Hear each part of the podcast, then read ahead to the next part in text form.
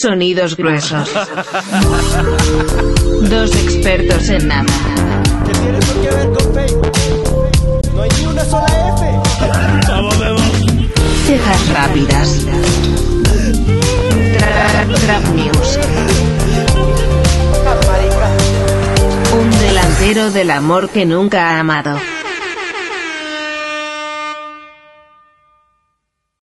Yo me acuerdo es cuando yo estudiaba allá, yo no podía creer la gente en la mañana. O sea, pues la- el uniforme allá era un apolito y una- un pantalón y ya, ¿no es cierto? Normal. Sí, sí, sí. Pero había gente en la mañana que se ponía un saco, huevón, un saco del colegio, pues, o sea, sí, ¿me entienden? Brandeado. Sí, sí, sí. No, Yo ¿qué les es bicho, esa o sea, yo llegaba a las 7 y 45 de la, llama- de la mañana tranquilo, huevón, vamos a empezar clase y había gente con su saco diciendo, no, marica, qué frío. ¡Qué frío! Y yo Exacto. sudando, huevón, sudando. No, no hay, no, hay un, no hay un momento en Cali donde yo no necesite aire. Aire, ventilador, abanico, lo que sea. Yo me Es que es año, impresionante. Oigan, hablando de Cali. Sí. Ah, oigan, bienvenidos.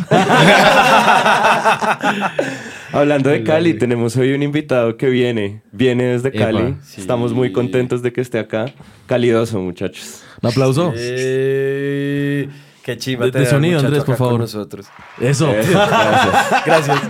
Ahora sí se sintió Un la aplauso y. Andrés. Epa. Sí, calidoso. Me encantó, me eh, encantó. Director creativo, diseñador, Sí, ¿verdad? Ilustrador. Ilustrador, sobre todo. Portador del sol. Epa. También. Sí, eso me dices. Gracias. Que nos vino a acompañar el día de Sí, hoy para sí. el capítulo número 29. Estamos muy felices de que estés acá, parce. Muchas gracias. Epa, 29. gracias, chimba. Sí, O sea- me, me moví y me, me hizo el plug. Claro. Hoy, hoy, o sea, este capítulo y faltan 40 Uh, para llegar al 69. Hasta llegar al Ush, capítulo llegamos al chistoso, capítulo weón. chistoso. chistoso. Por fin, güey. En En ese- ese sí nos toca All Stars, weón. Nos toca, sí, nos toca traer a todas las personas que han estado, que nos han acompañado y hacer y meterlos todos al estudio a hablar al tiempo. Eso sería interesante. Dos horas, weón. Con Dos un solo horas. micrófono. Con un solo micrófono. Podemos pensarlo. Eso sería Uy, interesante. está buenísima esa idea. El capítulo 69. Podemos pensarlo. Ah, Pero y, sí, y sí dijimos que lo vamos a grabar sin camisa. sí, ese toca así. Toca sin Ese camisa. toca como pelar piel. Un poquito, un poquito, un poquito si se puede. Pero bueno, sí tenemos a este muchacho que nos está acompañando Bueno. hoy, qué chiva. Además que justamente la conexión fue de una manera demasiado extraña, porque pues una vez yo comparto un trabajo del muchacho porque de verdad me gusta mucho el trabajo de él, y un día lo comparto en Instagram y el muchacho me responde como, hey, el otro día los vi en el programa con Amado, qué chimba, y fue como, Sí. ¿qué? ¿A ti te gusta esta cagada que hacemos? sí, marica, me reído. Perfecto, huevo. Cuando vengas a Bogotá, chifla. Y vino a Bogotá. Acá estamos, marica. Sí, no, sí, primer llegué- invitado llegué que hoy. mandamos así de, de, de, de- de internacional casi. Llegué por un tobogán. Eso sí fue moverse de manera eficiente. Además que el muchacho llegó, se descargó maleta, se aclimató un poquito al smog Y hacer prensa. y vino para acá. Exacto. Hacer prensa, weón. De aquí sale la luciérnaga. de aquí sale la W con Vicky Dávila. Epa. Madre, Bueno, pero... Uy, no, pero Vicky. No, de igual forma. Hay o que sea, estar mejor no. prendo. Yo, yo, yo, yo. Hay que estar prendo. Hay que estar prendo para hablar con Vicky. A Esa mí me sería la mejor gustaría, manera. ¿no? O sea, yo me paro a hablar con ella, pero me tramaría no. Yo, yo, eso, yo me paro, yo me como paro a que- hablar con ella, pero, pero voy, a hacer- voy a tratar de ser lo más respetuoso posible, que me va a costar, pero, pero lo haría. Aunque sé que me cae muy mal Vicky Dávila. pero bueno, tú vas para allá ahorita, entonces no sé, le mandas saludos. Sí, pues ahí le digo que. Amada. Que todo bien. Toca, que no la toca es encimarle una botella al muchacho para que pueda ir justamente en buena tónica, porque, marica, yo estoy con él, aguantarse a esa muchacha sobrio, no hay forma alguna. Difícil, weón. No, no hay forma alguna. ¿Quién se aguanta? O sea, uno, ¿quién se aguantaría sobrio? En, o sea, como de los entrevistadores de radio. Es que hay muchos entrevistadores de verdad que. Creo que solo hay uno que me gusta, y es Martín de Francisco, y ni siquiera es entrevistador. De resto, a No. todos les quiero dar tal vez un abrazo muy fuerte y que no puedan respirar como por un segundo. Y que No les sé. incomode, como ese abrazo que es como. "Ah, suéltame, suéltame. Y es Sí, como- cuando uno espicha a los perros que hacen como... Así. Pero nada, na- nada grave, o sea, nada grave, nada grave. Solo como incomodar mucho. Ah, bueno, oigan, y estamos acá con, con Mateo y con Memo también, ¿no? que Ah, no, sí, no, no presentamos al, qué al, onda. crew, al, al crew. Sí, otro día más, weón. Otro día más, todos los, todos los días. Chimba. Sí, qué chimba Contentísimo de estar acá hoy. Sí, es- Sí, ustedes, como saben, ustedes, eh, Pacho siempre nos está acompañando y Laura también nos, nos acompañó hoy. Sí, qué chimba. Pero ustedes saben que Gama siempre tiene que trabajar. Qué muchacho para ser famoso. Muchacho ocupado. No, qué muchacho para ser famoso. Y pues hoy vino eh, haciendo un labor de sonido también muy bueno. Andrés Moreno, alias Dejen Jugar al Moreno. Esa joda. gracias Andrés extraordinario. nuevamente. Andrés extraordinario. Que nos está ayudando los sonidos, nos hace, nos hace escuchar muy bien. Yo me escucho bien. ¿Ustedes cómo se escuchan? Perfecto. Sí, Genial, bien, me escucho muy bien. Pues chimba. Qué rico. Y nada. Bienvenido, bienvenido, calidoso. Yo nunca he amado con Sergio Amado. Epa, Bueno, Qué delicia. Amado. Carrillo. cerquita, cerquita. ¿Qué? Amado Carrillo. Amado Carrillo. Hay una, hay, hay, hay, hay gente, hay gente que me dice como Amado, pero ¿es tu nombre como Amado Nervo? Y ellos, no, no, pero me gustaría ser Amado Nervo. Amado de apellido y Nervo de nombre. Sí, obvio. Sí, sería Gomelito. Yo, la verdad, no, como que no, no pensaría en otro nombre para mí. Eso me, me- me causa curiosidad. Como que hayas contemplado eso. ¿Mm? Sí. Pero ustedes, ustedes siempre fueron siempre contentos con sus nombres. Pues A ver. siempre me dio igual, la verdad. Sí, es que Mm. sí, no tuve mucha lección tampoco. Sí. Sí, ¿no? Sí, sí, Igual sí, no me normal. molesta. No me molesta, está bien. ¿Mm? A mí el Sergio no me traba tanto. ¿No? No, parece raro, weón. No, a, mí sí raro. me- a mí Mateo, bueno. Siento que no tengo cara de Sergio. Pero es tengo que yo tengo siento- tocayos chimbas. Claro. Cuadrúpedos. Todos los perros, todos los perros de Colombia, Me básicamente. encanta, Sí, güey. sí, Los sí, perros son una chimba. Mientras que yo, José Guillermo, es un nombre todo serio, weón. Yo siempre he pensado que es un nombre muy de señor. Sí, como José Guillermo. Es como, como que siempre tuve 35 años. Sí, nunca fui niño. Naciste, señor. Sí, exacto. Entonces, por eso es que tengo tan habituado que todo el mundo me diga Memo. Como que, claro, es mucho más, más relacionable cool. para mí desde niño. Claro, Ahí es que cool. Sí, pues como que es, es más breve. Porque es que, insisto, José Guillermo sigue siendo como un nombre como muy serio, weón. Sí, es de señor. buena, Sí, sí. ajá. La buena, pero yo no, o sea, yo no creo que yo sea un tipo que esté en eso. No, y es raro que le gane a uno señor. Sí, Yo lo odio, weón. Y odio el don también. También. Me molesta resto. Es- Es no como soy que, don. ay, hijo de puta, yo estoy joven. Sí. Pero no a mí, estoy el tan don, trasher, ¿sabes qué es lo que pasa? a mí el don me trama un poquito. Ay, a mí no un me poquito. gusta. Y siempre me toca tener esa conversación cuando me mudo con... Y ahí hay, digamos, personal de seguridad que siempre son Don Mateo, Don Mateo, Don Mateo. Es Sí. como, ñero, no soy Don. Me puede decir Mateo. Bueno, Don Mateo. Pero es una pelea que uno va a perder. O sea, no, yo la he ganado. ¿Sí? La he ganado en algunos casos, sí. A mí, los, las personas que te hacen la seguridad en el lugar donde vivo ahora me dicen Mateus. Ah, bueno. Epa. Unas por otras. Re. Mateus. Está bueno, Mateus Sí, está bacano. Además de es, además, es, además es chimba porque Sí, no es güey. solo Mateus, sino que tiene un cantadito chimba porque ¡Mateus! Ah, ese está Es lindísimo. re áspero, me trama resto, me trama Pero- mucho, weón. Ay, ya hay cariño, güey. Sí, weón. Qué gomelo. Me Claro. trama mucho. me No trama es la resto. hora de irte también de ahí. Sí, es, es- bueno. Pero no es por el personal de seguridad. No, marica, los amo. Son personas realmente agradables, weón. Sí, sí, a mí también me caen bien. Sí. El don también es como una joda generacional, me quedé pensando, ¿no? O sea, como que siento que la generación de nuestros papás, el don como que lo tienen renormalizado, que se los digan y es como todo bien. Sí, sí, a ellos les gusta. Sí, y, güey. Y, Y el es doctor. como... Lo que yo me pregunto es como en qué momento te clasi- o sea, ya clasificabas. Que te dijeran, ah, pues ya Claro. puede ser un don. ¿En qué momento uno es don? Cuando se le cierra el bigote. Ah, cuando a uno se le cierra el bigote, don. No, pero a mí no se me ha cerrado y me han dicho No. así. O ¿Sí te después de la prueba de Sí, próstata, yo huevón. tampoco. Después Del los primer del 40. examen de próstata, yo pienso que Ya ya, uno ya es don, don. o sea, Marica, don. sí puede ser. ya te, ya te estás chequeando regu- rigurosamente en el médico, sí, pues ya Mm. don. huevón. Oiga, no, a mí mi personal de seguridad no me dice don. Ni, ni, ni, ni señor, me dice en serio. Por mi Bien, nombre. marica. Me dicen así, triple así hijo de deberías. Llegó el hijo de puta. este. Yo, Buenas, ¿cómo están? Otra vez este güey. No, mamón. Pero sí, no, el... el- No, no me dicen don. Pero quiero que me digan don. Es más, si- dejen en los comentarios don Amado, por favor. si, alguien, si alguien quiere. Don Amado. Sí, no, está bueno, ¿no? el. Ahora, el señor Fuerte. es, re complejo porque el señor sí siento que me pegó en la edad, ¿sí? ¿Sí? Y yo siento que yo nunca había sido como una persona consciente de ser viejo o no. y luego, por primera vez, una amiga de, de mi novia, en, en un momento cuando estábamos saliendo, yo soy- es, es la primera vez en mi vida que yo tengo una relación con mucha distancia de edad. Y, ajá, pues es nuevo para, era nuevo para mí, ya no, porque llevamos full.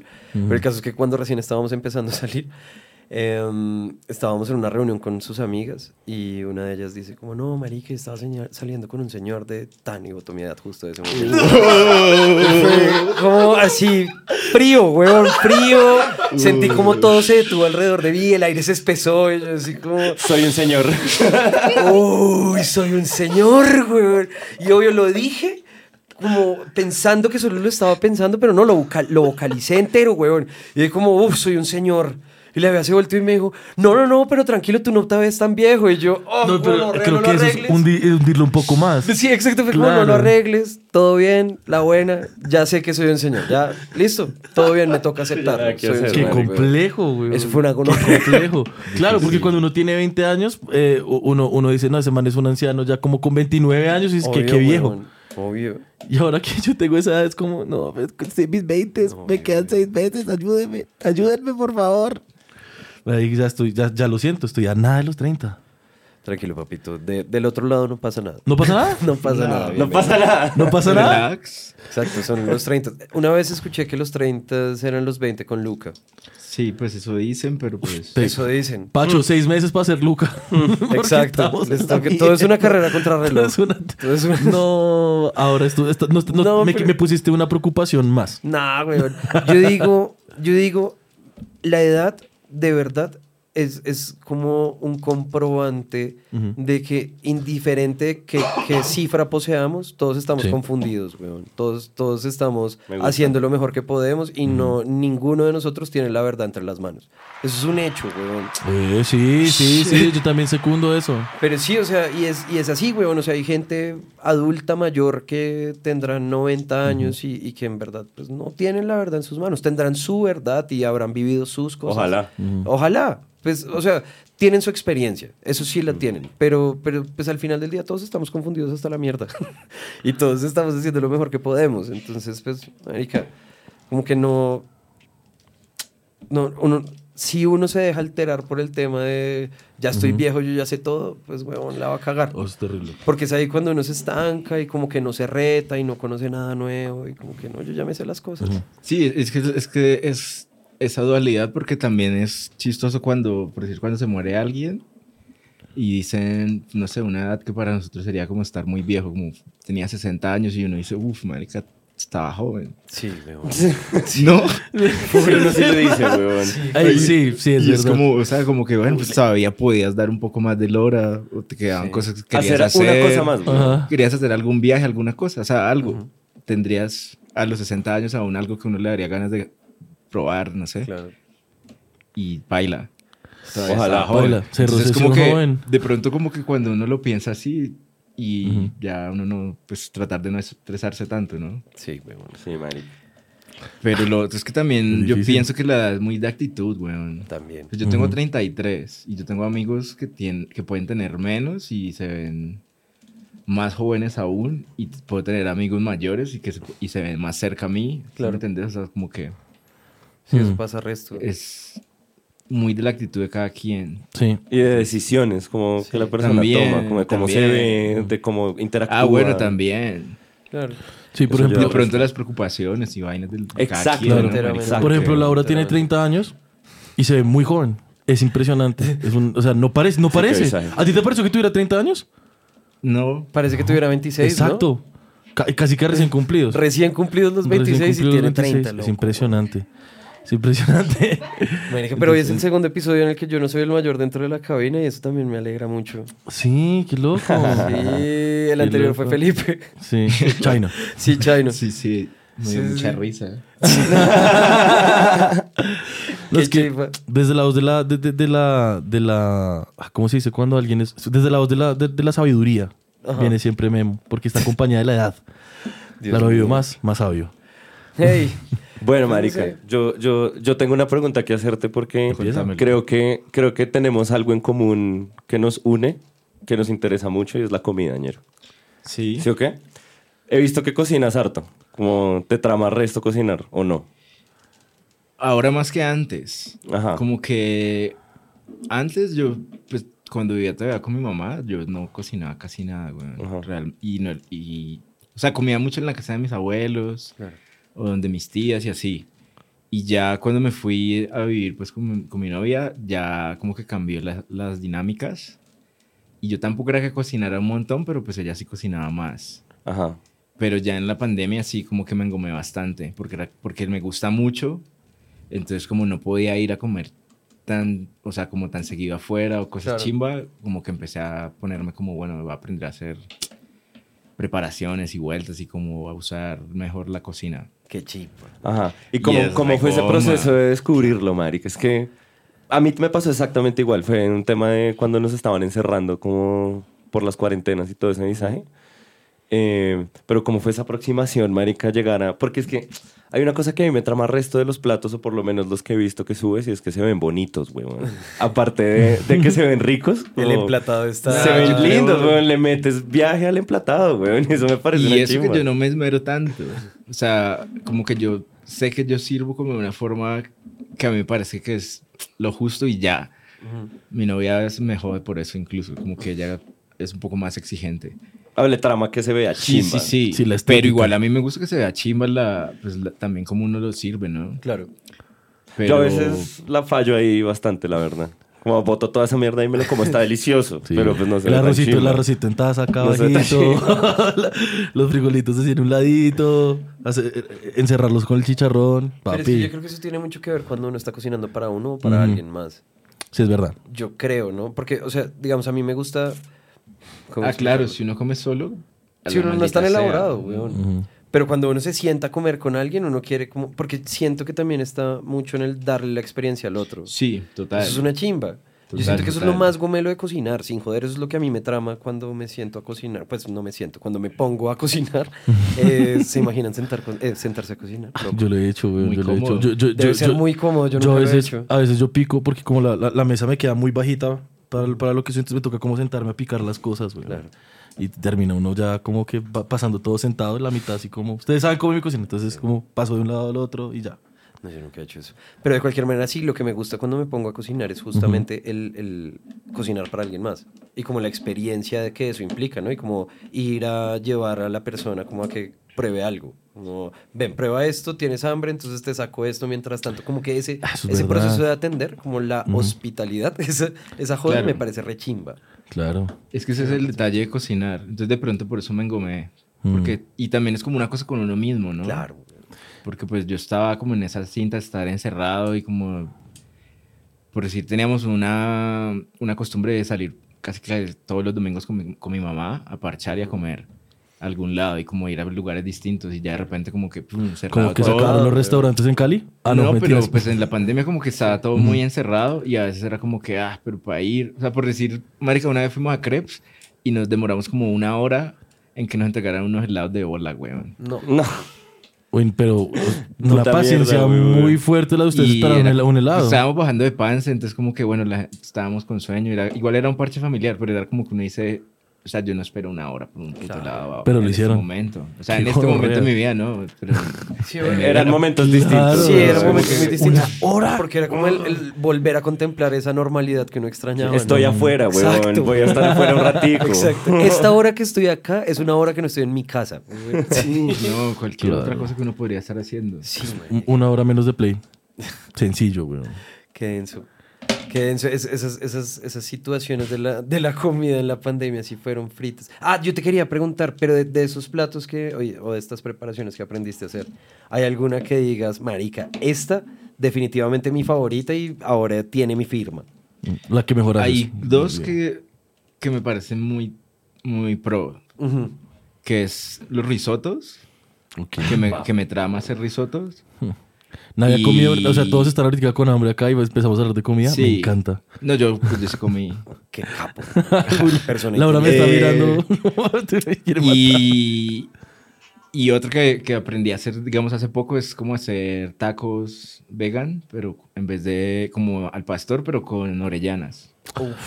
Esos son los hongos. Los hongotes, Sí. Que, se que- que grandes también, que también se pueden rayar y quedan como desmechaditos. También, Uf, sí. Qué maravilla. Entonces con eso he empezado a hacer como cosas donde puedo... eh, pues yo no soy vegano, yo soy vegetariano, Ah, pero hago platos así de vez en cuando y, y con eso puedo reemplazar el pollo y me parece una chimba. La orellana, weón. Ok. Re poderoso. Wow. Buen truco. weón. Buen truco, weón. Segundo vegetariano en el programa. Acabo de caer en cuenta. Sí, Ok. el vegetarianismo. Vamos. Pues a veces yo peco, ¿no? A veces sí, como ¿Ah, sí? o sea, sin mente. En México, por ejemplo, fuimos el año pasado y, y yo quería probar tacos Claro. de, o sea, de cochinita pibil auténtica Obvio. y, al pastor. O sea, como Claro, güey. que, marica, pues bueno, ya o sea, cuando acá. vale la pena ¿Qué es lo que pecar, weón. Claro. Sí, Y bueno, también yo me excuso que en el taco no era tanto, no es tanta carne. Ya. Porque fuimos a, a Buenos Aires y vimos carne asada, y- pero es que era un viajador, hijo de puta. Carne. y asada, entonces sí. me cago el resto del viaje. O sea, Obvio. literal, Sí, me- marica. Obvio. Sí, no, marica, literal. Cago el muy viaje. conflictivo para tu estómago. güey. obvio. Entonces no, ahí no la aplico. Pero con los taquitos o a- un ajiaco y pronto uno dice, bueno, trin. Pero el ajiaco. El ajiaquito, ¿No? sí, claro. Hace no tanto fuimos con, con unos amigos a, a comernos una hamburguesa y después de fiesta, de salir de fiesta en el 85 y a un lugar que se llama, no me acuerdo cómo se llama. El caso es que la, la novia de un amigo es vegetariana y tuvo la mejor idea del mundo, pidió una hamburguesa vegetariana con tocineta. Marica. Estaba, no, estaba, no, estaba realmente ricañero. ¿Qué pasa, ¿Qué pasa cuando alguien usa el 100% de su capacidad? Exacto. Marica, esa- además, además cuando lo dijo me dio risa y todo, pero luego probé esa mierda. No. Papi, weón. Eh, Fue la mejor hamburguesa. Fue la mejor. Pero espera, la- a la ver, la, tocineta que no era vegana, era una tocineta Era normal. tocineta, No era de tocineta, cerdo, weón. Tocineta, Ah. a secas. Estuvo, marica, qué hamburguesota. Además que cuando, cuando nos respondió como, ¿y tú qué pediste? Fue como fría, como mirándonos a los ojos en completa tranquilidad, como una vegetariana con tocineta. ¿Qué? Sí, Pero eso no tiene sentido, Sí, es que a Pero, veces o lo sea- hago, me gusta. Ok, y probamos eso. Marica, Era la mejor. la mejor hamburguesa. Por mucho. La mejor hamburguesa de ese lugar. Wow. Sí. Ok, Nunca lo hubiera esperado. No, qué loco, weón. Ya sabes, ahí para que lo intentes un día. si quieres. Como medio pecar. Sí. Uf, denso. Pero digamos, duda. viviendo en Cali no te da muy duro como las empanadas, todo eso, como los fritos. Bueno, los fritos te salvas un poco con los aborrajados. ¿no? Sí. Todo bien. Las empanadas las extraño, pero yo sí como comida de mar. Entonces, si puedo, por ejemplo, una empanada de camarón, Uf, Papi. para mí se lleva la delantera. claro. Uf, delicioso. Siempre. Sí, es que ese es el tema. Em, papi. Y se consiguen cosas vegetarianas. Empanadas de pipián son chimba. ¿Vegetariana? ¿Vegetariana? Vegetarianas, sí, sí. ¿Y y qué contienen? Hay, hay vegetarianas y hay veganas incluso, o sea, porque ya es de la masa, yo no sé qué le cambiarán. Y no tiene ya ni huevo ni nada. Y hay solo con agua. vegetarianas. Con agua y, y... Hay vegetarianas que por decir reemplazan la carne molida por otra proteína. O sea, como que hay desmechados y cosas, o sea, texturizados de trigo que, que se Mm. pueden hacer. O gente que hace por decir como si fuera una hamburguesa vegetariana, pero pues desmenuzada. Ujú. Y, Claro. y con el guiso y toda la vuelta y, la, y el relleno. Y son buenas. O sea, la verdad, hay unas vegetarianas muy buenas. No, qué ganas de ir a Cali a comer empanadas. ¿Como cuáles? Yo la verdad, yo voy pero, mucho a pero Cali, es que lo, pero no, no, conozco. es que lo que haga es que esos son como, bueno, aunque hay restaurantes donde las venden, sí, eh, pero a veces yo las consigo es así como por ahí en parches, como cerca del bulevar. Por ahí a veces hay un mancito en bicicleta y ese man tiene unas empanadas veganas con, y unos ajís brutales, weón. Entonces cuando yo a veces salgo en bici y lo pillo, yo de una... ¿Cómo y, me llevo para la casa. Lo y todo. intercepta, sí. No. Claro, o sea, de una yo le hago la compra y me llevo para la casa y yo como que, uff, no, brutal. Claro, de una vez el mercado. Sí. Qué- Pues también como que- porque es un antojo. o Claro. Ujú. Ya. Qué rico. Ya, pero no hay como tanto restaurante así que uno diga sí, como tal. ¿O sí? hay. Hay restaurantes vegetarianos. ¿Cuál? y- A ver, para ir, weón. Es que yo... Ahí voy a tirar un plug, un plug ahí, eh, Madre Selva. Madre Eso, Selva. Sí, en Cali. Hay uno en San Antonio y tienen otro que se llama Flor de Loto en- por, el- por San Fernando. Ok. Ujú. Y esos dos son, son brutales porque es comida vegana, pero vos puedes ir y pegarte como, no sé, un, un ajíaco vegano. Y así con un montón de visajes. O sea, como que te dan el plato de la sopa, la crema, lo que sea del día y, y otro plato pues como con ensalada, arroz, proteína, salsa. Ya. Dan alcaparras, weón. Con los ajíacos, pero yo no, no le meto. Bien. Por puta fin, mierda, sí, güey. por No, fin no. una persona que Un está aplauso, con por favor, nosotros en la lucha No contra soy, el racismo. no soy equipo alfa, alpacar. Alcaparras. No, o sea, repaila, ni- huevón. Ni para nombrarlo. Mejor, huevón, mejor que el racismo no ocupe ningún lugar en tu, en tu vida. No, malditas alcaparras, ñero. A mí no me gustaba, por ejemplo, las aceitunas, pero, pero con el tiempo les tomé cariño. Uy, las aceitunas son re aceitunas son buenas. y yo chimba. pillé que ustedes en uno, en uno, yo creo que vos dijiste como que aceitunas con cerveza y no las he probado.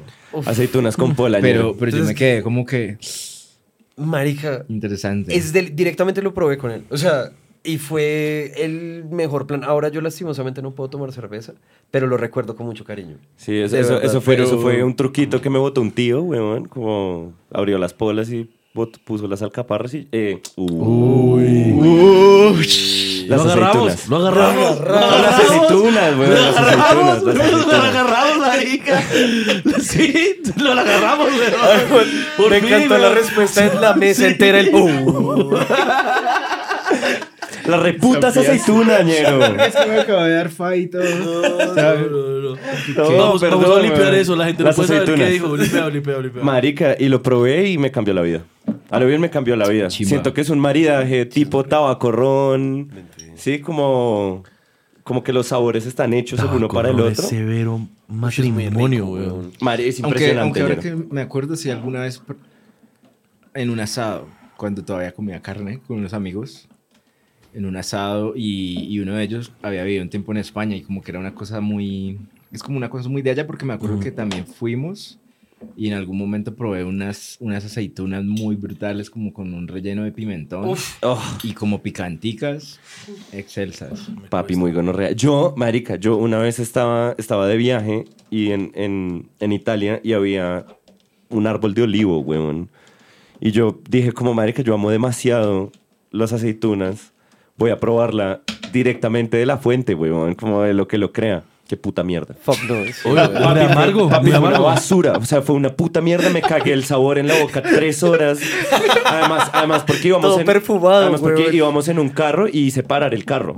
Sí, como hice parar el carro en carretera. Y dije, déjenme, me bajo y cojo un olivo, weón. Y co- lo cogí, lo probé, una basura, ñero. Una reputa mierda. Me secó la boca. Fue como... Obvio. Claro. Fue como si se hubiera tragado mi saliva esa mierda, weón. Y fue asqueroso. Y te debió haber perfumado la boca una No, y quedé con un sabor a puta mierda tres horas, weón. Es, extremadamente amargo, sí. Sí, una, una mierda, weón. Son- Una basura. No Ay, lo hagan. Si algún día tienen la oportunidad, don't believe the hype. Desperdícenla. Sí, desperdícienla. Don't believe the hype. Yo pepinillos, aceitunas, alcaparras y remolacha es lo que de verdad me cuesta, weón. No puedo. ¿A lo bien? No puedo, weón. No puedo. Marica. Y lo o sea, remolacha ya me rendí. Definitivamente no pude, igual que las alcaparras. Pero sé que las aceitunas y los pepinillos puede que exista algo. O sea, puede, puede que. puede que le. Marica, yo, puede que lo logre. yo la que lo logre, mejor, pero es que me cuesta, weón. yo la mejor hamburguesa vegetariana que probado en mi puta vida la hizo la hermana de un parcero que es otro tema porque esa vieja todo lo que hace es impresionante, pero era una hamburguesa de remolacha con avena, huevón. Y las le la volví así. chimba. Uy, papi, huevón. Es la mejor que he probado en mi vida.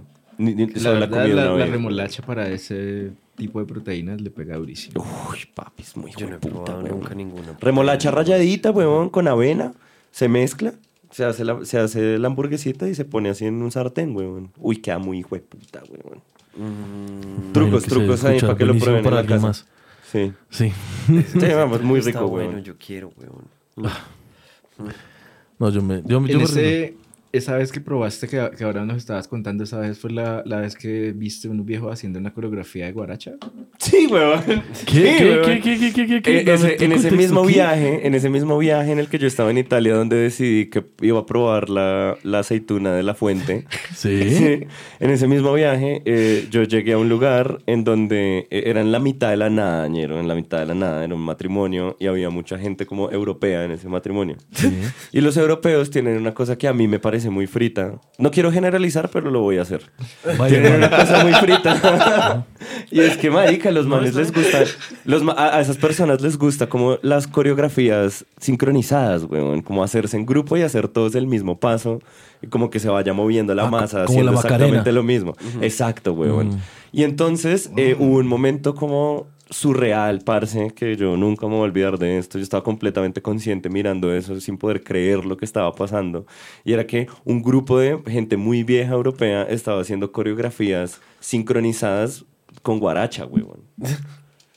Y con muchas otras cosas. Los vi también con ACDC, los vi con la Macarena, como como. Pero el visaje de las personas era hacer como coreografías sincronizadas con cosas, weón. ¿Qué es eso? Y era muy frito, weón. Ese concepto de baile me parece... A mí me parece asqueroso, weón. Muy de salón, muy de salón, ¿sí? Y, Exacto, y decían como, exacto. y decían, ¿cómo era que decían, marica? Hacían una frase muy rara. Ha- Hacían hip hip hurra. Y lo pronunciaban así. Hip hip hurra. Hip hip hurra. Y, hacían como sus, sus... Sí, weón. Por Lástima, eso es que no bailan salsa, weón. Exacto, No, weón. vienen, acá y les cuesta coordinar hasta la caminada. Exacto, Dios weón. mío. Es, eh, marica, fue, fue una experiencia surreal. Y sí, de hecho, fue el mismo día de la, de la aceituna. Fue el mismo día Claro, de la puta estabas- aceituna en la noche, weón. Yo estaba yendo allá. Estabas todo amargo. Llegaste a ver esa vuelta. Exacto, llegué a ver esa Claro, mierda. Y yo, marica, ¿qué está pasando? Estoy en la mitad de la nada, ñero. O sea, ¿por qué? Porque está sonando un género que además es de Colombia, de Medellín. Sí, y hay un montón de ancianos haciendo un baile sincronizado. Que... no quiero estar acá. Yo tenía ni idea de esta historia, güey. El absurdo. O sea, una secta de cuchos, todos bailando Guaracha. Y tomando antioqueño. No, güey, puta. Sí, es que, Sí, es que solo se pone peor, marica. No, es muy es frito. que- o sea, yo me divertí Real. mucho, pero sí, Sí. acepto que fue una experiencia surreal. O sea, eso estuvo muy raro. Pues como mínimo sí debió haber Estuvo sido muy surreal, extraño. Pero sí, los bailes Alocado. sincronizados, muchachos. Una vaina europea. Bueno, baile. No, no puedo con eso. Qué Muy frito, loco, qué bueno pasamos, pasamos a una noticita. Vamos, vamos con las secciones. Votémonos una Votemos noticia. una, una, sección. Va. Si se puede, si se puede, Andrés. El, el, el, el jingle de Dispara. No hay presión. Está ahí adentro el, el, el jingle. El de Trap News. ¡Eso! Uy, no, Sí, sabes. ¿Tengo mapa? Sí, obvio, siempre. Un mapa. Siempre bienvenido, calioso a Trap News. Una sección de actualidad. De actualidad De desactualizada. actualidad desactualizada. Claro, porque esto sale como. Exacto. ¿Qué has visto? Sí. ¿Qué has visto que te ha interesado últimamente? Por ahí, cosas que te hayas enterado, De noticias. cosas que hayan pasado, lanzamientos. Lanzamientos de misiles de Corea del Norte en el mar. No sé si el lanzamiento de Car- el, del álbum de Karol G también te interese. No, es que yo la- ahora no estoy consumiendo casi noticias y las noticias que yo veo son como basura, ¿no? Porque es como pura mierda de redes sociales. A ver, bátate una. Y digamos así de noticias, pero es que, es que es una noticia muy escueta, pero la voy a tirar. Y Ya Mejor. luego ustedes tiran otra noticia, pero era como que hoy toca Def Leppard. A mí no me gusta esa vuelta, pero pues había un poco de cuchos en el, en el aeropuerto con camisetas de Def Leppard. Ah, ahorita que llegaste. Sí, Sí. hoy toca. Oh. Leopard. en el Sí, avión. Y Motley Crue también, ¿no? Motley. Crue también, marica. Sí, sí, Entonces sí. nos recogió un parcero, fuimos a andar, a desayunar y cuando veo en, Insta- en, en WhatsApp, en un grupo que tengo con unos parceros del colegio, mandaron un- una imagen y, y que el vocal está en- En el hospitalizado, hospital, que como... No, se, No va, a sé, re- se va a repetir la no, historia de. Fighters, weón. Y yo dije, como- y yo lo vi y pues yo ni lo conozco, pero, o sea, porque no me gusta esa banda, pero yo lo vi y yo dije como que, parce, pero este man está más cucho todavía y está en las mismas, no, no o sea, no Sí, puede ser. Estoy asumiendo cosas. Los fans de él, que, que vean esta mierda, si el man luego se recupera, lo que sea. Lo siento, pues, pero... Sí, pues ojalá se recupere. Ojalá, se recupere, sí. De pronto, de pronto solo tienes oroche. Eso. Pues, epa. Eso, Sí, no, Ojalá, ojalá. sea, ojalá sea la altura. pues, Exacto, sí, sí, la altura. La Sí. altura. Pero sí, yo Porque también. si no, ¿qué tiene Colombia con los artistas? Y como, bueno, eso desencadena Lo que como otras conversaciones, ¿no? ¿Cómo qué? Pues sí, como el del estigma que tenemos nosotros Obvio, como colombianos y es cagada eso. Entonces yo luego le estaba contando a mi parcero con el que andábamos y con mi novia, cuando estuvimos en México en un Uber, un man, un man me dijo como que, ah, pues como que nos pregunta de dónde son y yo, no, de Colombia, de Cali y tal. Y ah, sí, que el cartel de Cali, bla, bla. Y yo le dije, ah, sí, yo también he visto Narcos México. Pero yo quería hablar con el man Sí, sí, sí, de la serie. Y ese marica se quedó callado. Ah, ¿se ofendió? Se ofendió. Y No. no. como que ese marica tan bobo, pues como que... Sí, re estúpido, weón. Qué huevón. Qué mierda, Qué marica. huevón. O pues de pronto, sí, no, es que... Por eso eso yo ahora te dije Amado Carrillo, pues marica, yo me he visto las temporadas. en serio, o sea, Y es buena, es buena, es buena. A mí me ha gustado. Yo no he visto... pero bueno. Yo, dos, dos, me, me he visto, me he visto, apenas empezó a aparecer Pedro Pascal, me lo empecé a ver. Ok. Y solo la- las dos temporadas. Yo me vi el cartel de los sapos en pandemia. Literal, weón. O sea, como que nunca lo había visto. Y mi parcero fue muy insistente. Y él, él- él es de Venezuela. Y él, él nos decía como marica, el primer contacto que yo tuve con la cultura colombiana fue el cartel de los sapos. y fue como, bueno, para ver, marica, me encantó, huevón. O sea, obvio, si uno asume eso como desde, el- desde lo novelesco, pues desde la caricatura Sí. que es, eh, divertido. Pero es muy frito, como si crió Si lo ves como un resto de- documental, claro. Sí, exacto, eso es muy jodido porque sí hay mucha gente que lo ve así y es como marica, no solamente es un documental, sino yo quiero ser ese bicho. Sí, weón, eso es frito. Ahí, ahí con lo que dijiste me hiciste pensar algo re loco y es que nosotros a veces acá conocemos cosas de culturas de otros, como de otros países por la televisión, ¿no? Ujú. Sí. Ujú. Como que uno se da cuenta que uno ve cosas, o sea, sabes mucho de cosas de México, o sea, el chavo, Ujú. infinitamente generacionales. Sí, así. weón. Y con Argentina hay cositas también, y como con otros Real. países. Floricienta. Pero con Venezuela. X, weón. Con Venezuela no, weón. O sea, de las cosas que yo me acuerdo de televisión venezolana es como. Maltín polar, energía natural y full sabor. Y de. ¿Cómo es que era? Ahí. La guerra de los sexos. Eso Había era un programa. ¿no? No era- Yo me acuerdo es que mi abuela veía. Sabadazo, Sabadísimo. ¿cómo Algo así, ¿no? Es que mi abuela ¿Sábado veía un canal Eso. que había como una versión como de Cristina y esos talk shows, pero venezolana. Marica, como, un caso cerrado, pero venezolano. Bueno, como esas cintas. Yo solo me acuerdo de Maltín Polar. Y, sonaba eso, sí. Pero, pero no me acuerdo de más cosas. Sí. Como que no Mm. tengo esas conexiones con Venezuela. Sí, es real, como que no exportaban tanto. No, eso, no. sí. O, o nosotros no fuimos no parte de esa generación. sí, de pronto Ahora, no, no, el estudio este de doblaje que doblaba todas las Palmera. caricaturas, Palmera Palmera, Records. eso era venezolano. Sí, sí, sí. Qué loco que hayan doblado todo, pero... Pues no estaban exportando su cultura per se. Sí. De hecho, yo lo único que recuerdo, eh, eh, que de pronto te acordarás también, es de Salserín, weón, cuando Ah, nosotros claro. estábamos niños. Que eso era una, una banda de niños salseros. Sí. Y Sí, a mí también los, manes tenían, los manes tenían novelas, weón. Y entonces, la, la generación que nos tocó a nosotros era la segunda generación. Yo me acuerdo resto porque a mí eso me hizo escuchar salsa por primera vez en mi vida como atentamente. Se Sí. juro porque yo era muy niño y Sí, me regalaron sí. el CD. De hecho, me hiciste acordar que mis primas tenían como la, la cartilla de, de salserín. Claro, con los personajes y la... Y eran como re enamoradas de los manes. es que los bichos fueron muy exitosos como dos años, Una una, joda así. ¿Como Sí, adolescentes orquesta? Y, y los manes, Pero, sí, pero, no eran, pero, Salserín Ah, no era bien niños. Eso o es sea, como, ok, es un menudo sí, más sí. joven. Como Sí, un salsa, pero, o sea, salsa. pero bastante más joven. Y los manes tenían una, tenían una novela que se llamaba De Sol a Sol. de Ush, sola. Creo que se marcó, llamaba De Sol a Sol. marcó. Sí, weón, obvio, pues es que tenía el CD, marico, obvio me marcó. Lo debo tener todavía. Si lo tengo, le tomo una foto y la ponemos por acá. El caso es que, eh, eh, y estos muchachos, como que pues era como así un drama colegial para adolescentes, y yo igual era un niño, o sea, yo no estaba entendiendo la dinámica de adolescentes. Pero el, el caso es que a mí la salsa en e- desde ese momento fue como, ñero, ¿qué es esto? Me trama, weón. Como que- y lo que les digo, tengo el lo guardo con mucho cariño. Y siento que eso fue como lo único, ¿Fue pues como... como de la primera música que te conectaste o qué? Sí, weón, curiosamente. Yo, yo siento que después de, de eso, ya como que me empecé a conectar fue con los ruidos mucho más mayor, pues no... Igual, es, es chistoso decirlo, ¿no? Pero asumamos que Salserina habrá sido a los 6 años, ¿sí o qué? Por ahí en el 96, 97, sí, por ahí 6, 7 años. Y luego conecto mi primer... O sea, como que el... El prim- la primera cosa que escuché que no estaba en el mainstream, porque además en los 2000 había mucho ruido sonando en el mainstream, que eso es muy afortunado. Sí, loco. Eh, sí, entonces pues obvio, uno ya había escuchado, no sé, eh, Limp Bizkit, Korn, eh, Linkin Park, esas cosas ya estaban sonando, pero lo primero que escuché lejos de eso fue Maiden. Y por eso fue como que me sumergí en el metal primero, porque fue así como, uy, ¿qué es esto? Pero bueno, sí, devolviéndonos a lo de, a lo de, a lo de, a lo de Venezuela, que no exportaba casi, casi como su cultura, siento que eso fue lo único que yo vi. Y sé que hubo mucha gente que vio una novela que se llamaba Mi Gorda Bella. También venezolano. Me También suena- me venezolana. suena el sí, nombre. sí. A mí me suena el nombre, o sea, yo lo tengo claro, Ajá. pero nunca la vi. Mi gorda bella es la reinterpretación de Betty la Fea.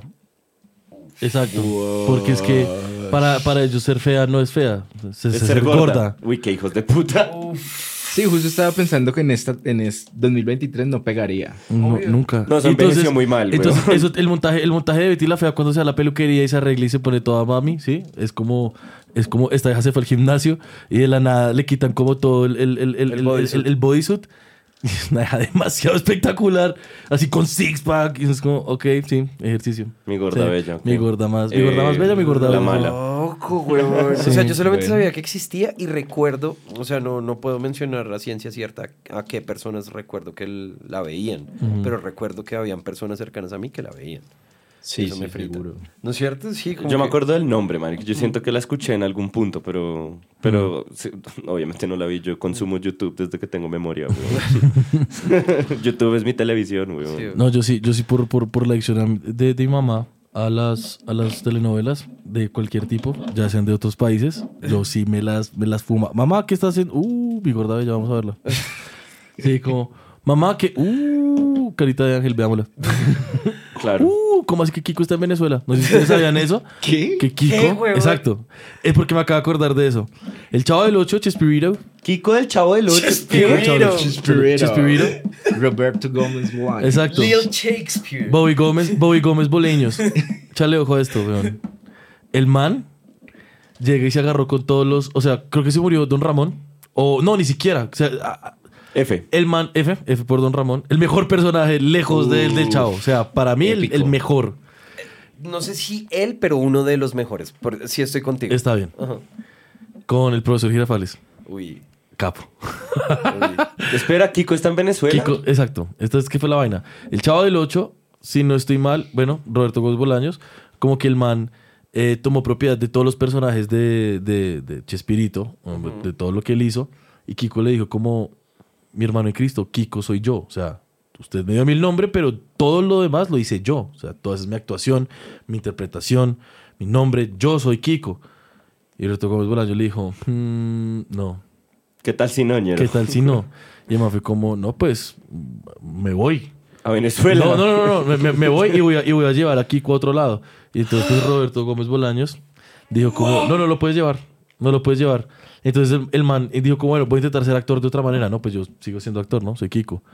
Y dicen, dicen, porque es un chisme, dicen que Robert- Roberto Gómez Bolaños está tan rayado con, con, con, con, con Kiko que le, lo, lo puso en la lista negra de actores en México y no lo dejó trabajar en México. ¿Qué pasó? El man no pudo trabajar en México y le tocó irse hasta Venezuela, en donde sí pudo interpretar el personaje de Kiko, que creo que le tocó cambiar el nombre, y armó como una especie de chavo del 8, pero siendo Kiko el protagonista. Y ya viejo, Y ya. ¿Y ahora cómo Ya se llama? ¿Enrique? Como... Enrico. no sé, weón. No sé cómo se Ok, llamaría. y allá sí pegó.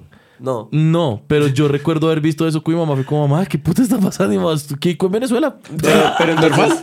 Sí. O sea, pero Casual. el man hizo un spin-off del Chavo en Venezuela, como... Ajá. Que era la historia de solo Kiko. Como Sí. Better Call Kiko. Pero con otro nombre. Better Call Kiko. Mejor llama Kiko. Sí.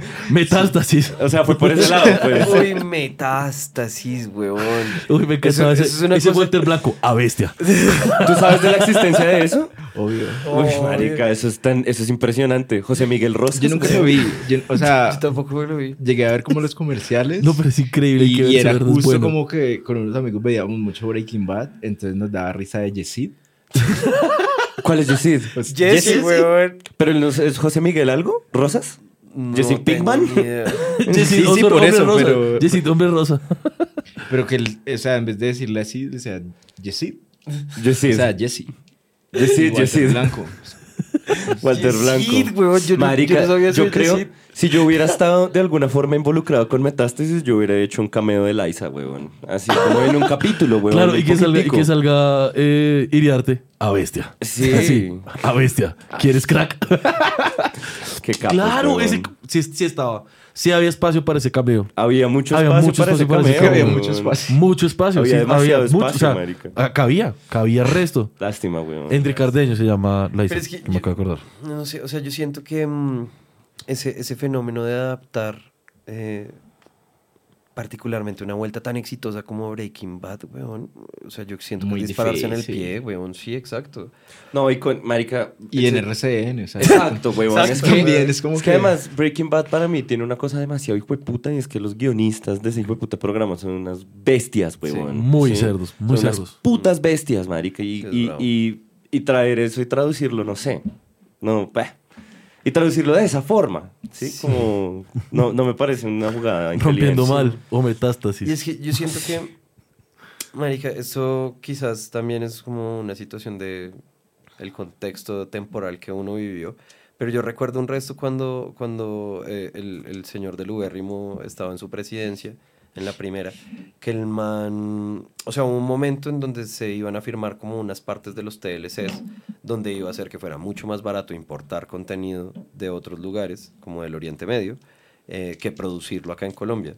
Claro. Y tan pronto se firmó ese TLC, o sea, recuerdo full las protestas de los actores, de, de todo este gremio y la vuelta. Y tan pronto eso se firmó, marica, la producción local de ideas nuevas y de esa mierda disminu- disminuyó un resto, weón. O sea, se empezaron a importar los formatos y ya entonces eran formatos de otro lado adaptados acá.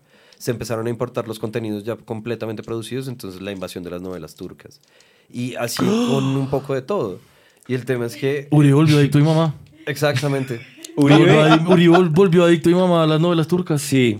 Uribe volvió adicto a mucha gente, a muchas cosas. A tu Quiero, mamá, quiero las hablar desde mi experiencia personal.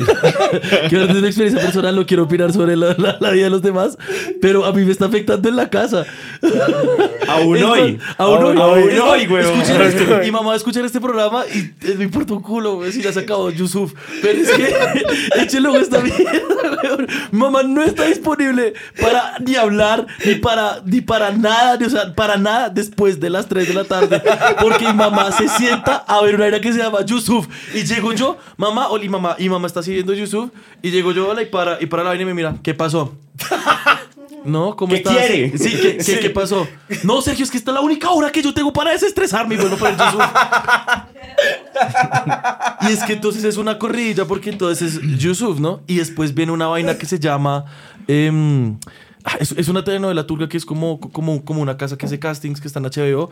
Le mostré eso a mi mamá. Protagonista de novela. Eh, no, eh, haz, haz de cuenta, es, es una novela como, como que ellos son como una, una, una casa que son como de talentos y productora y de actores y... La agencia. Un- ¡La agencia! ¡Sí! ¡Oh, se Yo llama la empecé así! a ver pensando que era una agencia como algo más Mad Men y me vi un capítulo y hablamos. Sí, no, y, y- y mi mamá, mi mamá lo hizo al contrario.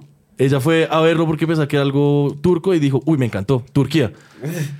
Y entonces empezó a verse eso y ustedes saben qué, qué pasa. Mamá se, me- se, se perdió, se perdió. O sea, estaba, estaba en el punto en el que mamá ya estaba como haciendo las, las decoraciones de los pasteles, viendo así la televisión.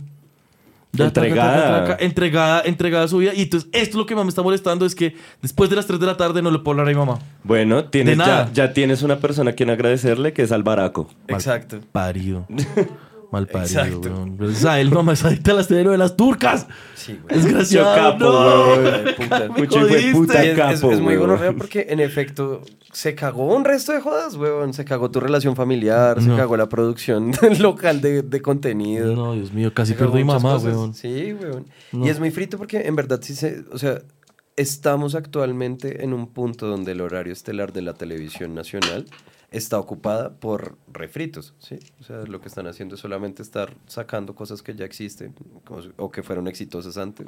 Entonces ya han habido cuántas, cuántas reproducciones de Betty la Fea, como tres o cuatro. Eh, Mm. Y también está, que la Plata Reyes. la, gente que ve Reyes. Pedro Lescanoso eh, en Netflix, todo bien en casa, o sea que... Marica. ¡Qué vuelta! Es muy gonorrea porque además siempre aparece como top 10 en Colombia. Y es Betty la Fea, Pedro el Escamoso, Los Reyes. Pasión de Gavilanes. Pasión de Gavilanes Pasión de con su Gavilanes. segunda Sí. temporada que no entendí. Pero bueno, todo eso también viene de la mano de la nostalgia. Claro. Maldita sea, Sí. nostalgia. Que de eso hablamos en el anterior capítulo un poco. Pues, es que la nostalgia es una herramienta de intercambio muy útil, weón. Pero, pero pues a mí igual sí me frita un resto como, como que haya gente que se quede enteramente parqueada en ese, en ese lugar, ¿no? Porque es como literalmente tienes un, un mar de información sobre el cual puedes elegir. Hay un resto de jodas que podrías buscar. Perdón. Pero escoges volver a verte una novela de 315 capítulos que ya te viste dos veces, weón. Pues está bien, yo no soy quien para juzgar los consumos de las personas, es solo que no me parece... ¿Todo bien en casa, güey? Exacto, Con relleno. Con O sea, relleno, parce, porque es es que, que- ni siquiera la historia avanza. No, y es que con esto que dijo Memo me hizo pensar, es como, o sea, se echaban casi que todo el año Sí, weón. al aire esa vuelta. Claro. Uf. Sí, Eso era largo, descansaban re poquito y, y lo frito es que eran emisiones diarias. Claro. Descansaban fines de semana. Era un ritmo de camello, hijo de puta. Y por O eso, sea, eh, sí. por eso la, la- la industria audiovisual en, en Colombia en los 90s y principios de los 2000 marica, eran un- una cantidad de hijo de putas cerdos, genios, weón. Mm. Porque de verdad se habían movido duro, habían hecho como la escuela latinoamericana que es trabajar con pocos recursos, weón. Y eso, pues, marica, eso de verdad es lo que más Jugando potencia, weón. leyenda, claro. Exacto, weón. Y eso es lo que más potencia la vuelta. Por eso es que, literal, cuando, cuando un, un creativo latinoamericano se pone a, a competir en otros estadios internacionales, lo más posible es que resuelva más rápido y más práctico. Sí, marica. Porque ya le ha tocado de muchas maneras y cuando ya hay, es con herramientas es como, ¡Ah! marica, ¿cómo así que esto se puede hacer así? Toda la vida lo he hecho en 70 pasos. ¿Cómo así que plata? Exacto. ¿Cómo así Y, que es que- sí? y eso, y eso sí es un ¿Ustedes visaje porque... presupuesto? Exacto. Y eso es un visaje porque sí siento que la como la exportación de talento creativo de Latinoamérica es demasiado hijo de puta, es muy alta, weón. Y es gente ya muy capa, como la producción creativa latinoamericana es la más gonorrea, en mi humilde opinión. Sí, a mí también. En mi humilde opinión. Hay cosas muy bonitas por fuera, pero acá, papi. Nadie más tiene padres e hijos. Exacto. Uf, pa. Marica, O sea, padres e ¿cuántos hijos, capítulos weón. será esa vuelta? Era- Ay, nosotros habíamos averiguado eso, Nosotros Nosotros lo habíamos averiguado. Pero Pero, sabemos que los eran mil. 13 temporadas. Pero pasa los... No, o sea... No, no sabemos, ¿Y- y pero son- eran son 13 temporada? temporadas. 13. si quieren, sigan y yo les averiguo. Gracias. Uf. Aquí fact-checking en vivo. Pero es completamente cierto. O sea, es, es literalmente un programa de televisión abierta donde vimos pasar a, al- a quienes se iban a convertir en los, en los galanes de, de la televisión. Como colombiana. Pablito. Exacto. Papi, Cuando yo yo entré a pensé- estudiar, Escuchen mucho mierda. estudiaba en la universidad conmigo. Uy, no, escuchen no, no, esta no. mierda. Eh, número de episodios, más de 3600. Uy, shh. Ya. Ahí está. Bueno, es, Ahí ok. está. Hay alguien que tenga mucho tiempo, ahí le dejamos una tarea chimba. Sí, para que lo vean y nos, nos resuman algo. Sí. Reto terminarlo antes del 2023, de 2025. Marica, yo sí, me acabo de acordar cuando yo entré en el 2008 a la universidad, ese muchacho Pablito estaba estudiando ahí. Y es un, es, es un muchacho bastante alto. O sea, como que, Sí. claro, todos lo vimos en, en- en la televisión como Sí. un niño. Pero tan pronto el bicho salió de la televisión, las hormonas le pegaron, weón. Y creció mucho, mucho, mucho. Y eh, en ese momento el, el muchacho como que... eh, me acuerdo que era un poco difícil para él que lo reconocieran en la universidad. Porque el man se emputaba y era frito, o sea, era, era raro, weón. Yo nunca interactué con el muchacho, aparte de verlo por ahí pasar. Pero me acuerdo que a veces alguien le decía, buena, Pablito, y el man se emputaba como, buena, ¿de qué? Gonorrea. Como, "¿Sí, ¿qué, weón? Y una vez más era un bicho por ahí de metro ochenta y cinco, como jorobado. Pues se le dice acá gonorrea, como que Pablito. Y el man tenía el pelo largo, largo, Sí, sí, largo. sí. Todo weón. monísimo. Eh, no, era hicieron- como pelicastaño, pero sí como con el pelo largo, largo y el man crespo, weón. Y me acuerdo que en ese momento tenía como problemas de acné. Entonces siento que todo era como. Yo siento que el, el bicho era el, el embodiment, la personificación del estrés, weón. o sea, de verdad, Se le sentía muy estresado todo el tiempo y era muy Qué frito, porque pecado, es que una vez más yo salía. Sí, a mí, a mí me daba como mucha, mucha Cagada, empatía, sí, weón, como sí. porque ¿qué, qué Ah, hace qué uno ahí? Y el tema es que o sea, yo salía a comprarme un tinto, llegaba a la universidad así temprano, weón, y me estaba tomando un tinto, y llegaba el man y el man siempre con sus audífonos y no miraba a nadie, weón. Era como, marica, debe ser muy difícil vivir así, weón, como ser, ser un niño estrella y luego como que salir y que la gente te reconozca, debe ser como... ¿Me hiciste acordar de, de Julius? Uy, Julius, weón, ese muchacho. Ay, no, y, y Julius. ese era... Y, y había unos parceros que le tenían ese apodo a alguien que ya no es amigo. o sea, no solo por eso, por otros apodos, pero... Pero le decían Julius. Y era súper ofensivo que le dijeran Julius. Marica. Y yo lo entiendo, está todo bien. Pues marica, pero, sí. uf, claro. Yo me acuerdo, Pesado. yo, me acuerdo que de hecho sí, el, eh, acá en Bogotá también se usaba resto el Julius como un insulto, weón. O sea... Como Eso- así, como, pero es ese piro triste. severo Julius. Exacto, como bueno, Julius. Sí, como que alguien hacía algo estúpido. "Ve, Julius, buena. Buena, Julius. Sí, porque era muy ñoño, lo que fuera. "Ve, buena, Julius. Es como, Ah, sí, como el orquel. Ay, Dios me Y luego ese peladito también pasó a padre ese hijo.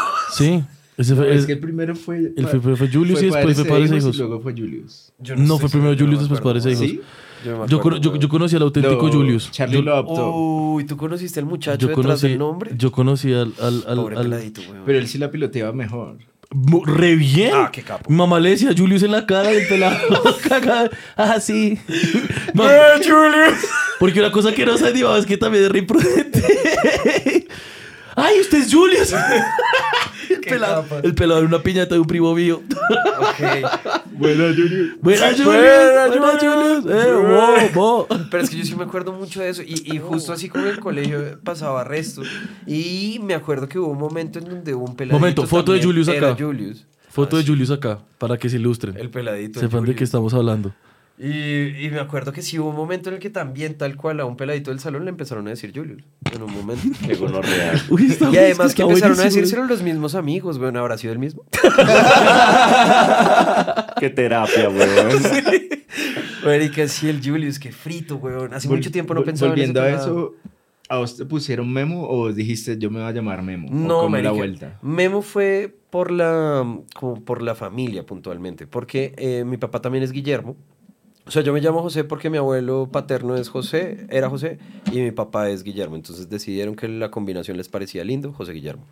Eh, y a mi papá, mi papá es el menor de su familia. Entonces a él le dicen Memo, normalmente. Y luego, pues cuando yo nací, me mito. Entonces, como que en esos, en esos estadios de la familia paterna, eh, pues el memo era muy normal. Y luego eso pasó a como a mi núcleo familiar directo, entonces ahí memo también. Y luego ya fue como amigos del colegio, porque en el colegio tuve mil apodos. En Cali, por primera vez fue que me empezaron a decir José y fue como, ¿qué es esa mierda rara? Y luego me pusieron Ah, otro apodo. claro. Claro. porque es que, o sea, como no está acostumbrado al José y allá era José, pues, o sea, no existía la tilde en la E, sino en la O. Suerte, váyanse a la mierda. No, pero Pues hay las bien. dos. Hay las dos. Claro, y- sino que digo, como que yo nunca lo había experimentado y, y pasó. En Cali fue como la primera vez donde me dijeron José. Creo que sí, como que lo usan más compuesto. José Luis. Claro. José Manuel. José Marica. Miguel, bueno, es que- Sí. Tengo un primo Pero José Luis. José, Yo, yo, Sí, yo, José yo Secas, normalmente nunca digo José. No, Yo Yo digo tampoco. José, weón. claro. pero cuando es compuesto sí decís José. No. Creo que no. José Luis. ¿Ve? José. Por eso hay Pero sí, normalmente, sí, eso pasa. Juan José. Ah, bueno, Juan José, sí. Sí, sí, sí. Sí. Y, pero no, sí, como que tuve muchos apodos distintos, muchos, muchos, muchos, muchos. De hecho, creo que el más raro, como a- para salir de esto, el más raro fue cuando volví de Cali a Bogotá y volví nuevamente a mi colegio, como al colegio al que yo había empezado. Había un profesor de física que se llamaba Carlos Cucarian. Yo era igualito al bicho. Ok. Pero igualito, huevón, igualito, igualito, igualito. Entonces yo, marica, un día entro a clase de física, como mi primer clase de física además. Y yo entro, me siento y de repente entra un parcero que el man es ruso. Entonces hoy le decíamos el ruso porque la creatividad siempre me ha excedido. Y el man entra y como que, se los juro, huevón, el man entró, me miró y dijo, este piro es igualito al cookies, huevón, buena cookies. Y yo así... ¿Qué está pasando? Cookies, buena, cocariana. Y yo así, bueno, primer clase de física, ¿no es cierto? Tan, entra el, eh, como que el man, bueno, ya, Valentín, siéntese, deje, de joder, tan, todos nos sentamos, estamos, como empieza la clase, y el man, bueno, ¿alguien conoce las tres leyes de Newton de la termodinámica? Y pues yo las conocía porque ya había visto eso y bla. Y alzo la mano y, y otra vez el ruso, buena, cookies. Marica, Paila, cookies. la primera vez que yo no sabía que a Memo le decían así. Y la primera vez que alguien se lo dijo en mi presencia, yo no les puedo explicar lo confundido que estaba, weón. Fue, "Uy, cookies, ¿qué dice? ¿Qué, weón? Cookies. o sea, Sí, vos muy pensaste en galletas. Claro, Sí, weón. Yo lo Claro. pensaba por el lado, exacto, weón. Pero, Obvio. pero me sorprendió mucho porque además en mi cabeza no existe ningún otro nombre para Memo que Memo. Claro. Igual. Sí, igual. Es muy loco. Cookies. Ah, bueno, y el memo volvió puntualmente a la universidad y fue como un fenómeno, porque yo no sabía, o sea, como que me refiero a fenómeno que sencillamente sucedió, no, no lo empujé ni nada. Ah, ya, o sea, Sí, no, no, no, no fue como exitoso, no. Pero te encantó igual. Pues Sí, se quedó, o sea, fue como que... En ya, el- no chimbiemos más. Pues sí, güey, como que ya al final me valía verga seguir. Porque Yo siempre he sido muy desprendido de esa joda, de verdad. Pero, pero pues como que era práctico. Y incluso mis amigos del colegio, todos terminaron migrando a... Porque en efecto todos me decían cookies, todos terminaron migrando a decirme memo. Lo- las únicas personas que no me dicen memo son las personas que me conocieron antes de eso. Eh, sí, como antes de, de entrar a la universidad. Y los que me siguen diciendo cookies es la gente del ruido, güey. Que también es muy chistoso, ¿no? Porque como que yo siento que en, en los lugares ruido. más hostiles que yo he frecuentado en mi vida Ujú. es en los lugares en los que he conocido a las personas más vulnerables y hermosas del mundo. Los ¿sí más tiernos. Sí, güey. Estoy de acuerdo con eso. Literalmente. Y muchos de ellos se ven como las personas más hostiles que uno se pueda cruzar, pero en realidad son un terrón de azúcar. eso Sí, o sea, de esos que parecen Blade en Cali, pero bien. sí parece. Es que yo he visto gente, o sea, yo he visto gente que anda con gabardina en Cali, en pleno sol en el centro. Sí, a las 2 de la tarde, ñero, sí. Yo sé que no estás acá de gratis, o sea, Sí, estás güey. cazando algo. La chimba, ¿Qué güey. estás buscando, Sí, marica? Güey, madre. Me encantó reducirlo a Blade, me parece que es un conceptazo muy cómodo. No, pero, marica, yo también creo que los he visto. Sí. Sí yo- existen. Yo uso esa analogía de Blade en dos, en dos ocasiones, cuando hay gente así, con gabardina, tal, como muy dark Claro. en ese sol. Y en algunas fiestas, de el- en diciembre estuve en Medellín Ujú. y una amiga me invitó a un- a una fiesta en Calle 9 y yo entré y eso parecía como la discoteca de Blade. Así un rave de techno. Sí, ¿Y La qué música era? techno. Sí, Claro. Mí no me claro. gusta esa mierda. Estos Y- hijos de putas todos encuerados, güey. Exacto, Sí, exacto. Todos como Trinity. Sí. Y, me, y creo que me acuerdo mucho de eso porque yo tenía el juego de Blade en Play. Claro. En Play 2. Genial. y, es, y había, ese era el primer nivel que uno entraba ahí como a, a Claro, matar vampiros disco, en esa, en esa discoteca. Marica, sí es real, güey. Y la música era así, puro. Marica, sí son. Sí son. Sí es real, yo no había pensado y sí son Los, me- los, mero- Blade, los meros Blades, weón. Los Ravers son puro personaje de Blade, weón. Marica, pero con orrea. Marica. Lo Sí. son. Así, sí, sí, sí, sí. Así todos pegados del techo, mascando chicle, weón. Mirándole. Uy, Pegados enfrente del banco. Sí. Sí, sí, sí, sí, sí, así farreando, entiendo el bajo. weón, enfrente del puto Mirando siempre, bafle, sí, mirando siempre para arriba. Güey, madre. Son los Blades, weón. Breve. Oiga, me gustó, me gustó esta, so- esta sección de, de, de Trap News. Rumba Dos Blade. segundos de noticias, visajearnos. Sí. ¿Quieren que pongamos Pongamos el, un el intro de visaje como... Pongamos un visajito, sí. Un Sí, visa- un- nos tienes que compartir un visaje. porfa. O sea, algo que te esté Yo- visajeando. sí, yo, yo preparé un visaje. Eso. Mierda, weón. Esa joda, muchachos. Esa joda, lo estamos haciendo. Míralo, míralo, míralo, míralo.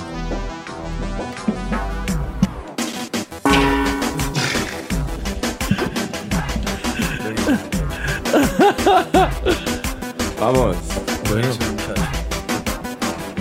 Es Sí, creo que de la primera vez que dejamos sonar todo el jingle. Sí. ¿no? Y aterrizamos. Sí, sí. O sea, un buen intro. De hecho, yo, yo pedí las gafas. O sea, yo le dije a Memo, porque yo lo, lo había pillado en otro capítulo, y yo dije, uff, esas gafas están chimba. Entonces, para ponerme estas gafas, voy a buscar un visaje que haga match. Esa mierda. Ya muy Ay, me conceptual, una camiseta más o menos. Sí. Esa mierda. Ese es diseño Parce, tuyo, ¿verdad? Sí. Me parece muy bella. weón. Parce, ustedes, digamos que tan conspiranoicos y, y tal son. Todo, como de- full, todo, con, con todo, aliens y tal. todo. Yo no, ta- o sea, yo estoy del otro lado del espectro. Para Sí, mí ya, todo. pues, no- Ajá, no, nada de menos. conspiración, Sergio todo es escéptico. Bueno, Ya- ya porque es que antiséptico. ahora no sé si han pillado que hay como... Han habido como un, un montón de avistamientos en, de, de UFOs. ¿En dónde? especialmente en Estados Unidos. Los manes en las semanas pasadas, como las últimas dos semanas, tumbaron como, como cuatro objetos en- que estaban sobrevolando. Ujú. Uno dijeron pues que era como un globo chino Sí. Ujú. y otros tres todavía dicen que no saben bien qué es la vuelta. O sea, ¿Un, como, un globo chino? ¿Cómo así? Un eh, globo espía chino. como, un- ¿Tú no como una eso? vaina como... Un globo aerostático. Sí, o sea, sí, sí, sí, sí. sí, sí, que tenía una Del- cámara y... Y, y pues que de hecho pillé un video en YouTube donde están entrevistando a este man al de, al de Cosmos a... a Ah, Neil deGrasse Tyson. Eh, deGrasse, gracias, ajá, sí. Y el man, pues como que le están preguntando sobre eso, como que él qué opina y tal, y el man dice como que nada, pues yo no creo realmente que sean alienígenas ni nada así, o sea, como que el man dice como que yo, si esos son los alienígenas, o sea, como con esa tecnología tan precaria, yo no los quiero conocer. Claro. Como que el man Uy, trata de decir como piro. que... Claro que piro, güey. Pero No los dominamos. ahí- nosotros Pero o sea, como que el man es tratando como de calmar las aguas, ¿no? Ajá. Pero a lo que yo quiero llegar con esto es que no piensan que como que hay algo más grande de pronto pasando detrás de eso. O sea, como que pueden empezar a haber más avistamientos y tal, Porque a lo que quería llegar, que lo que me hizo pensar esas noticias fue en un documental que vi hace tiempo que se llama como un acknowledge, que es como no reconocido, y es sobre el fenómeno ufológico y digamos la teoría conspiranoica más grande de esta gente que cree así fiel 100% en los, en los UFOs y los aliens. Es que la mayoría de los avistamientos que hay, de los que tenemos registros, realmente son cosas acá, o sea, son UFOs, pero creados por los seres humanos a partir de tecnología alienígena que recuperaron de Roswell. Y que Ajá. los gringos han tenido como esa información ahí mucho tiempo guardada. O sea, eso es como la- el, el- el argumento, digamos, de este Claro. docu.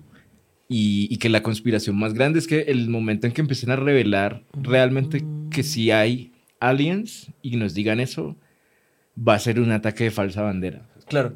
Como para tratar de poder unir a toda la gente y decir como que todos los gobiernos del mundo, pum, péguense, porque vamos a combatir contra esta vuelta, pero realmente van a ser los mismos, Claro, para Gringos, instaurar pues, como el la gobierno élite. globalista. Claro. como atacándose Claro. con esta tecnología. Y ese es como el argumento de esta peli. ¿Quieres ver- que me parece- ¿Quieres ver? Es que, es que Laura, La- Laura es más conspiranoica que yo y yo, y, y- y yo sé que ella sí sabe un poquito. Entonces, ven. Y ahí conecto con lo que vos decías de que vos no crees, porque lo que dicen ellos es que en los años 50 se empezó a haber como unos, muchos avistamientos, justamente porque querían que la gente empezara a dudar. Entonces empezaron a hacer como abducciones y todo este tema para, pero como para que hubiera mucha gente que tuviera una mismo, un mismo discurso. Como para in- Ajá. introducirlo De decir- en la cultura, claro, güey. De decir, no, marica, me llevaron en una nave, me, me empelotaron, me hicieron esto, no sé qué, bla, bla. Me volvieron a dejar y no, y no me pasó nada. Y que hubiera mucha gente diciendo eso para que la gente empezara a decir, marica, o sea, que estás hablando mierda, Claro. eso es de locos, Sí. eso no existe. Entonces, como una estrategia ahí toda loca. Entonces, ahí, visaje visajoso como para... Visajosísimo. Marica, hay, hay una... Hay, lo que dices me hace pensar, hay un tipo que se llama Bob Lazar, weón. Sí. ¿Han, han, hablado- ¿Han escuchado de Bob Lazar? Creo. Sí. Es un, un gringo, huevón, que el man dice que durante unos años, lo corregiremos en el yo nunca dije eso, pero durante unos años el man estuvo trabajando en el área 51 haciendo ingeniería, ingeniería reversa, se llama eso, ingeniería inversa para entender como tecnología alienígena que los manes habían capturado para poderla implementar dentro de proyectos bélicos estadounidenses, huevón. El Sí. man, el man, y el man habla de sus experiencias, el man tiene un, pues digamos que lo que lo, sal- lo, que lo hizo estallar en, en- en popularidad, como suele pasar con ese programa, fue una entrevista en Joe Rogan, eh, donde el man habla de eso, marica, y a mí, pues, o sea, el man dice cosas increíbles y pues son cosas impresionantes, pero el man tiene, hay una cosa que para mí me hace como dudar si de pronto es verdad. Ok. Y es eh, que Joe Rogan dice como por fuera ya de micrófonos y todo, el man dice, marica, yo, yo no le creía piro. Y yo fui a comer con él antes de, de grabar el programa, Ah, que fue con Andrew Schultz. que fue con Andrew Schultz. Y el man le dice como, marica, es un tipo demasiado consistente con las cosas que dice. O sea, el man, si es una mentira, está demasiado bien hecha, porque el man no, no falla. Sí, como que siempre su historia es coherente y siempre su historia es la misma. Y es muy loco, independientemente de lo que uno le pregunte y de lo que uno diga. Eh, pero el man, finalmente lo que pasa es que el man, el man dice que el man trabajó en el Área 51 y el man estuvo como a cargo de un proyecto que lo que estaba intentando hacer era entender el material que, que, está, que componía como un módulo de navegación de un, de un ovni. Que, que era una locura, huevón, que eran así como metales, como con una plasticidad, elasticidad estúpida y que se podían comprimir y se podían expandir y, se- y volvían a su forma. Un visaje, huevón. Ahí, Súper en ese documental que yo digo, entrevistan a un montón de gente que trabajó en la NASA, en el Pentágono, en la Fuerza Aérea, no sé qué, son un montón de gringos. Ajá. Pero pues, o sea, como que yo no, o sea, no creo totalmente, sino que a mí me gusta también como mucho la ciencia ficción. Sí, güey. Sí, sí, sí.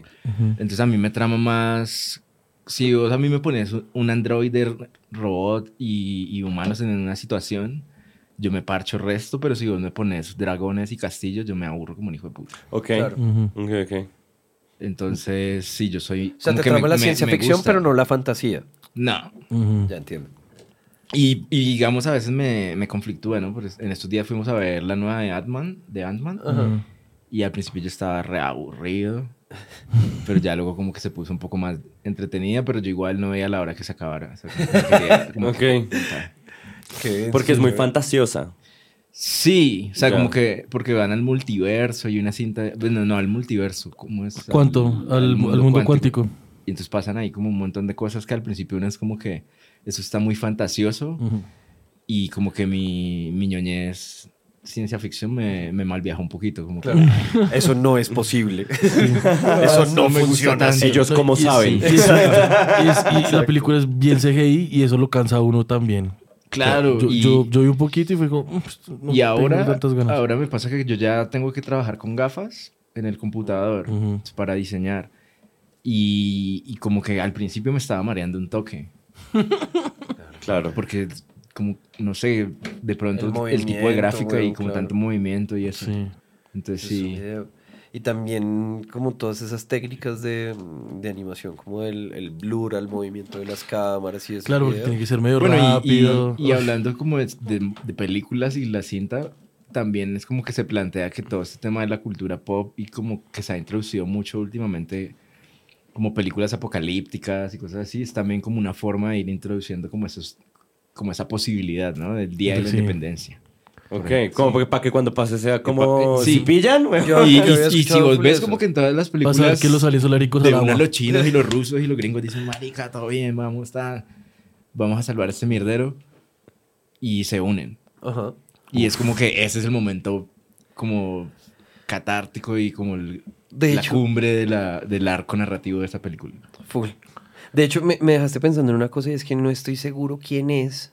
No estoy seguro si es esta vieja Baba, Baba Ganga, Baba... Bueno, que es como una profetisa rusa que la vieja dijo un resto de jodas que iban a suceder eventualmente. Y se supone que en algún momento ella había eh, puesto que, no me acuerdo en qué año era, pero que supuestamente venía una amenaza externa al, al planeta y que todos nos íbamos a organizar como en una, en una gran nación globalizada para combatir esa, esa amenaza. Y entonces, como que eso me hace pensar en, en justamente lo que estabas hablando, de cómo todo va sumándose de a poquitico, weón, para que el, el- el subconsciente colectivo esté preparado para que pasen ese tipo de mierdas. Y yo siento, esto sí es un algo que no sé por qué lo, lo siento, pero yo siento que en la generación que nos toca a nosotros, vamos a ver ese primer contacto. No sé por qué estoy como tan convencido de Que eso. puede que no sea real.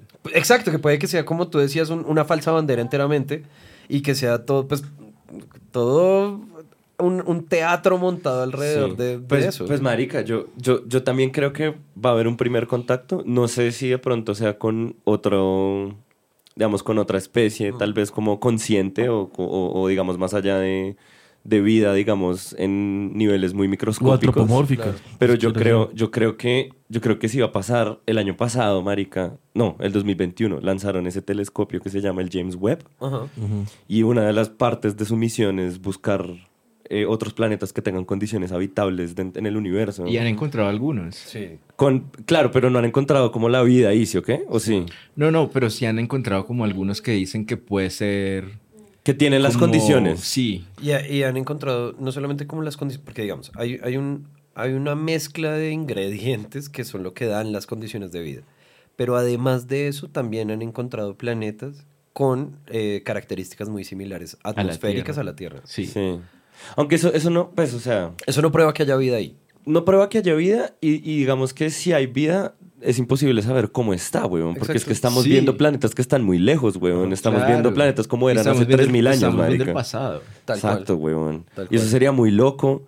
Yo creo que va a pasar. Yo creo que nos vamos a encontrar con algo. Ahora, si nos atacan aliens, yo creo que va a ser, yo en lo personal, opinión personal, yo creo que va a ser un autoataque. sí, como, como un darnos nosotros mismos para algún fin Lo que tú decías, una falsa bandera justamente para, para unificar el mundo en ¿Qué opina una, una nación global. Que es el escéptico. O sea, Ah, Es que esa es la vaina, es que, lo que, lo, yo, lo, que, lo, lo- que yo creo es que... yo sí soy bien Decepticon, ¿para qué?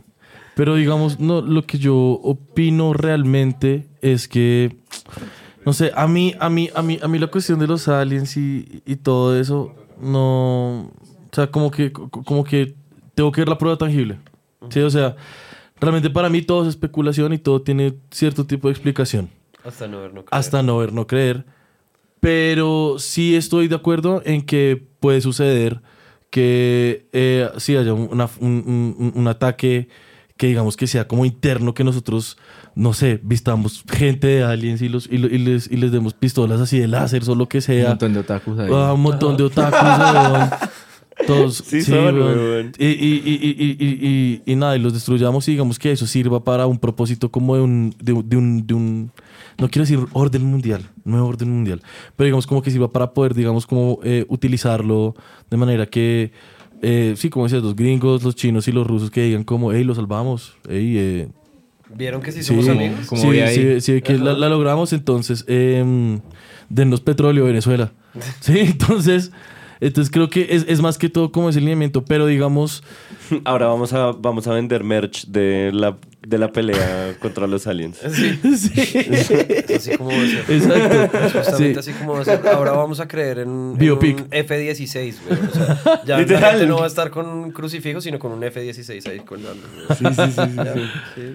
Sí, no, pero no, no, pues realmente, realmente el to- todo es especulación, pero no sé, a mí, a mí, a mí el, el tema de los aliens me parece que son demasiado, o sea, hay gente que con cualquier tipo de fenómeno natural lo, lo- lo- lo lleva hacia ese punto de decir como, como, no, es que yo vi el alien. Por ejemplo, yo, Laures de Villa de Leiva. Exacto. ¿Ves? Ya.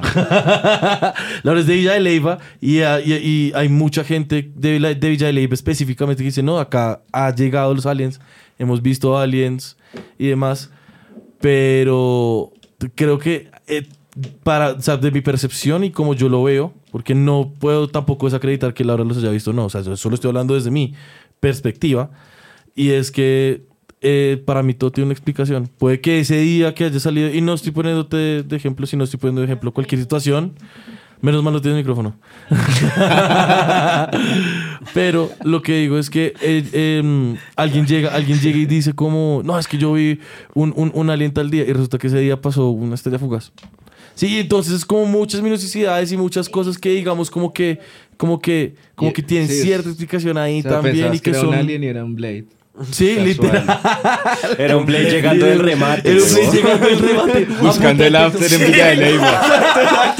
Veo porque Casual. los aliens están escuchando tanto hace todo reír, Sí. todo, todo solo Sí. cuero, güey. llegando así, todo pompeado, como, acá no hay hongos. A ver. Sí, qué. ¿Dónde estaban los ¿Se aliens, imaginan, ¿Se imaginan que los aliens realmente fueron los primeros ravers, weón? ¿Cómo será un rave en alienígena, no? O sea, Uh, papi. Además, solo sintéticos. Weón. exacto. Solo nada es sintéticos. natural. Obvio, weón, la música por telepatía. Uno llega y uno no, nadie está escu- no se Sí, escucha uno, nada, uno- uno weón. llega, uno llega y se está escuchando la gente así como... Las farras, las farras son debajo del agua. Son debajo del agua. Uno llega y hay, hay como un líquido suspendido así para el techo y uno sube la cabeza y se mete. en el líquido. Ya están los temas, ahí está todo, weón. Y eso también te droga, te aletea, Todo, todo, weón. weón. Ay, qué maravilla, weón. Sí, uno, uno sale de la farra cuando se desmaya y se Lo sacan a uno en camillita. No, el futuro es una chimba, El weón. puto, ay, qué maravilla, hermano. Maravilla el futuro, weón. Y bueno, es lo que yo, lo que yo opino de ese visaje. Loco. Ya, te Loco. entiendo. Visajoso. Sí, Es, visa- es, es visajoso. visajoso. Es es visajoso. visajeable. O sea, la Sí. gente se puede visajear con eso, ¿no? Total, total, Marica, total, pero total. Sí, sí me gustaría que nos rotaras el, el docu, weón, porque lo quiero ver. Yo también lo quiero pillar. Lo quiero ver. Lo vamos a ver los Creo tres. que estaba en Netflix luego. Perfecto. Los Sí, cuatro, no. los cinco, Eso. los seis. Los vamos a ver todos, todos juntos. Sí, ¿no? A mí me Sí. parece muy divertido. Siempre que yo hablo de alienígena, yo entiendo tu punto y hay No, una parte, bien. hay una parte en mí que lo comparte. Eh, pero yo tomé la decisión de creer en eso porque me parece divertido, güey. Quiero creer, sí. Sí, Me y me, me parece divertido explorar esas cosas, güey. Mm, sí. y me parece, no sé, me parece que es una parte como, como nadie la puede explicar ni para sí ni para no. Es divertido como visajearse ahí Sí, con esa chimbada, sí, güey. y- Dejarse perder en Sí, eso, es weón. como parcharse a ver un poco de capítulos de alienígenas y estar lejos. Uf, marica, sí, serie weón. sola, güey. Pa, pa, pa, pa. Marica, es de las Hace cosas no lo hago, que más me gusta, weón. ¿Cuál serie? Alienígenas ancestrales. La de Uf, Aliens. De History Ah, Channel. ¿es de ahí? Marica, uf. No, es que Sí. ni siquiera... uf, esa Y serie hay, y hay otra versión que yo no la he visto, pero he visto como pedazos. Hay una que es Action Bronson Sí, viendo weón, alienígenas sí, es ancestrales. impresionante. Sí, trabado hasta la Y lleva, y lleva invitados. Sí. En un capítulo lleva a Tyler the Creator. He visto como un. Marica, como un ese capítulo de, eso. Tyler es Que el man- mejor, huevón. Que el man se aburre. Sí. el man empieza a saltar en un trampolín mientras ve, mientras ve alienígenas ancestrales. Y se todos mama. están todos turros, weón. Y Tyler es estrecha el man está todo activo. Es como, marica, hagamos cosas. Y el man, pero el man en ese capítulo llega y dice como, no, me sabe a mierda. Y se monta en su Lamborghini y se va. Que el man, sí, el man también pide comida, El weón. man pide sí. comida. Uy, marica. Yo sería, yo sería esa persona. Sí, justo estaba pensando. Yo sería, yo sería esa persona. Yo sí saltaría un trampolín, pero o sea, por, por curiosidad, porque me pica mucho, weón, yo vería... O sea, si llamé un capítulo, me lo fumo Uy, todo. papi, yo estaría postrado en ese asiento visagiadísimo de la vida. Así, Claro. ¿no? Los antiguos astronautas. Me encanta. Me encanta. Es, A mí, es a mí lo que me da risa es como el formato. Sí. de- es como, voy a poner el ejemplo de Villa de Leyva, como que estos fenómenos que vemos en Villa de Leyva, no sé qué, puede que no tengamos la respuesta acá, pero tal vez no sé cuántos miles de kilómetros en pan, la puta mierda, está esto. Y van y empiezan a hablar de otra cosa. Y ya Villa de Leyva quedó en el pasado. Ya, ya empiezan... Y luego Claro. conecta con otra cosa y, y siempre es como ese argumento de que todo está conectado. Pero hilando Pero muy sí. fino. Muy bien. A mí, a mí me No, gusta o sea, la más, la más mínima coincidencia. Y, y la vamos ya aquí. Ailes, ya fue, aquí A mí fue. me gusta Y ahí es que aparece ese- el man. Sí. A mí me gusta el resto de esa jugadita, es que, es que dicen como, eh, las, las personas se debaten si esto es un comportamiento alienígena. Los expertos dicen que sí. siempre lo hacen, weón, o sea, explotan ese recurso muy hueputa, es como... Consultamos a un experto y nos dice, sí, es una actividad alienígena. ¿Eso Pero, alienígena? es Sí, lo es. increíble, me encanta. Es correcto. Es correcto. Ah, qué video, weón, con los, con, con, con los visajes. Pero bueno, visajeado. tenemos otro visaje express. No tenemos tanto Yo no tiempo en, el, en, el, en, el, en la... en- Para visajear. Yo, yo estoy averiguando un visaje sobre la, la, la conquista de Latinoamérica, pero me hacen falta como Detalles. 300 años. Entonces, Unos cuantos sí, detalles. exacto. Sí. Entonces ya, ya tengo como unos primeros 150 años muy claros, pero me hace falta todavía tiempo. Ay, marica, yo me acabo de acordar de una vaina re loca. Que una vez yo tuve una conversación con alguien en, en- en donde yo vivía antes, que es una persona que es, es, es, es así como muy conspiranoica. Y el man me habló de, de- de los sumerios, Ajá. Sí. que fue una civilización hace mucho tiempo. Los Anunnaki. Ajá. Y el man, el man me estaba hablando de que, de que ellos eh, tuvieron un salto en tecnologías muy rápido. Y que el man decía, son los aliens. Entonces me acabo de acordar y... Y nada, con Y eso cerramos. Pero sí, es que, es que marica, a mí... mm, Es videos, ellos inventaron videos, la escritura cuneiforme, Ajá. los sumerios. Es que marica, yo, yo a mí, no sé, yo no estoy tan de acuerdo con eso. Porque No, yo tampoco estoy de acuerdo con él, pero solo me acordé. de que, de que tuvieron un salto de tecnología muy rápido. Es que marica, piensen que... Piensen que cuando fue la revolución industrial, 1800. 1800 algo, 1800. y, o sea, ahí, ahí llegó como el, el motor de vapor. Sí. ¿Sí o qué? 200 años después ya tenemos celucos y tenemos aviones y tenemos tecnología refrita, tenemos un telescopio infrarrojo que puede ver 13.5 billones de años hacia atrás. Esos son 200 años, Ñero. Para el momento en el que los sumerios se estabilizaron como civilización, habían pasado miles de años de evolución humana, huevón. Ahí tiene que haber un montón de conocimiento Claro. perdido, ¿cierto? Eh, perdido para nosotros en este momento, pero marica, los manes sin duda tenían tecnología. Claro. O sea, y, una, y tecnología hijo de puta, Sí. ¿sí? Como, co- claro, de pronto no era tecnología eléctrica, ¿sí? No era electrónica y no era un chipcito ahí careverga con una pantalla OLED y Gorilla Pero Glass. para el momento era épico. Pero era otra sí, vuelta, o sea, yo siento que es otra rueda, vuelta. O sea- y- exacto, y para, no, y para mí también hay tecnología realmente compleja, como por ejemplo, no sé, como digamos, me voy a, voy a saltar, voy a hacer una alienígenas ancestrales y voy a pasar a el Amazonas. Porque sí.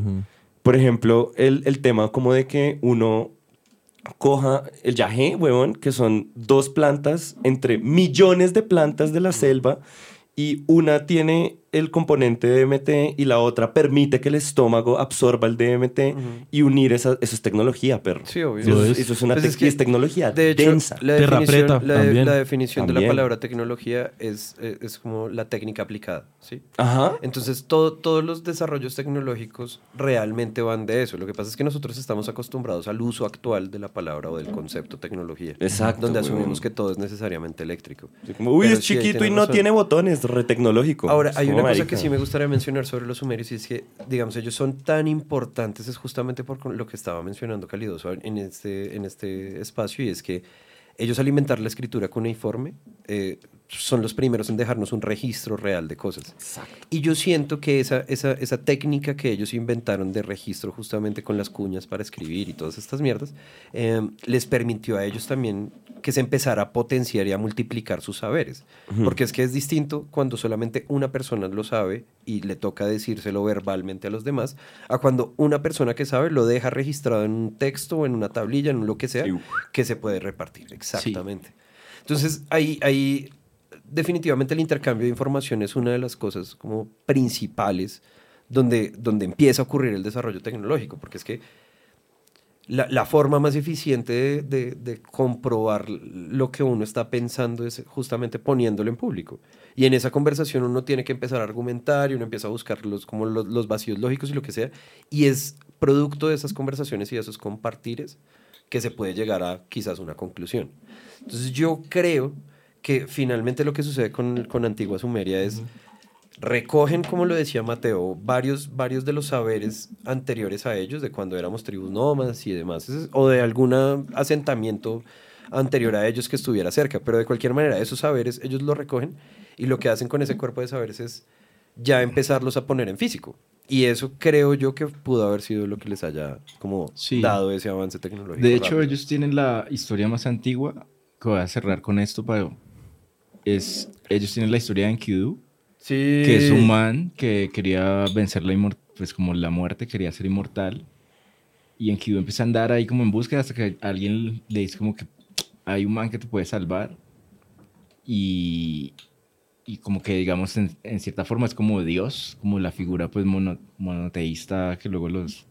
O sea, lo que quiero llegar es que la historia de Moisés es la adaptación de la historia de Enkidu. Sí. ¿De Kidu? Enkidu. Enkidu. Sí. Porque es como que le dice, como que si hay alguien que te puede salvar como de la, de la muerte y para que seas inmortal y pues como que es como que Dios que se le presente le dice que viene pues el apocalipsis y el, el gran diluvio y tal y entonces Enkidu se prepara y sobrevive.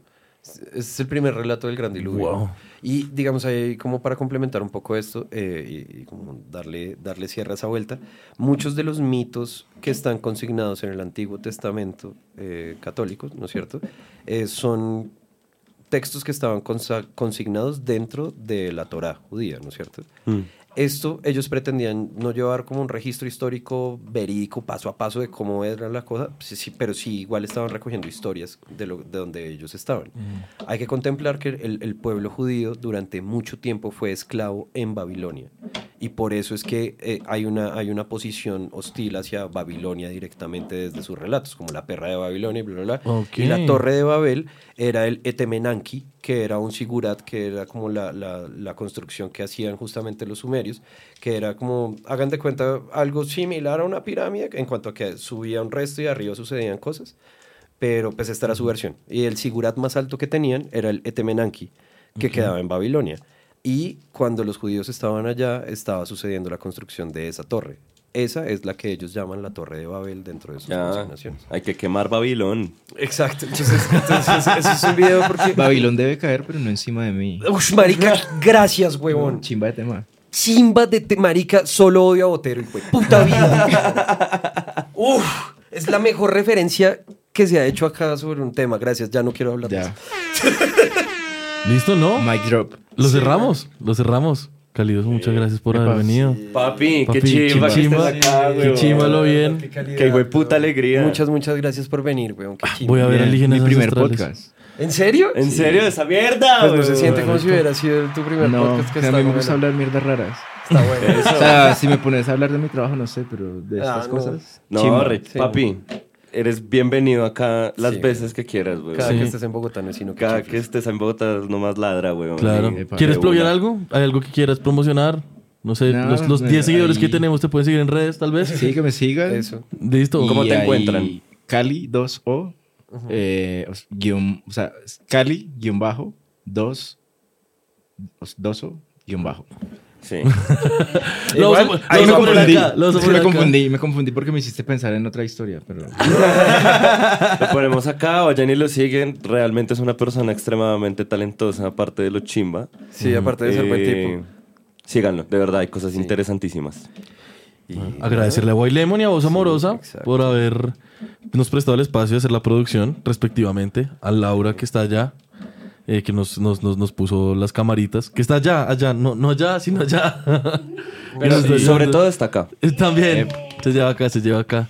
Lleva acá Laura. Y nada, ustedes, como saben, nosotros vamos a ir del estudio, pero volvemos para esta sección que se llama Yo Nunca Dije Eso, para ver eh, qué fueron los datos que nunca dijimos, ¿no? Los datos que probablemente nunca fueron imprecisos. Todo lo que escucharon mal. Todo lo que escucharon mal. Y nada, eh, los quiero mucho. Ya nos vemos. La Chao. buena.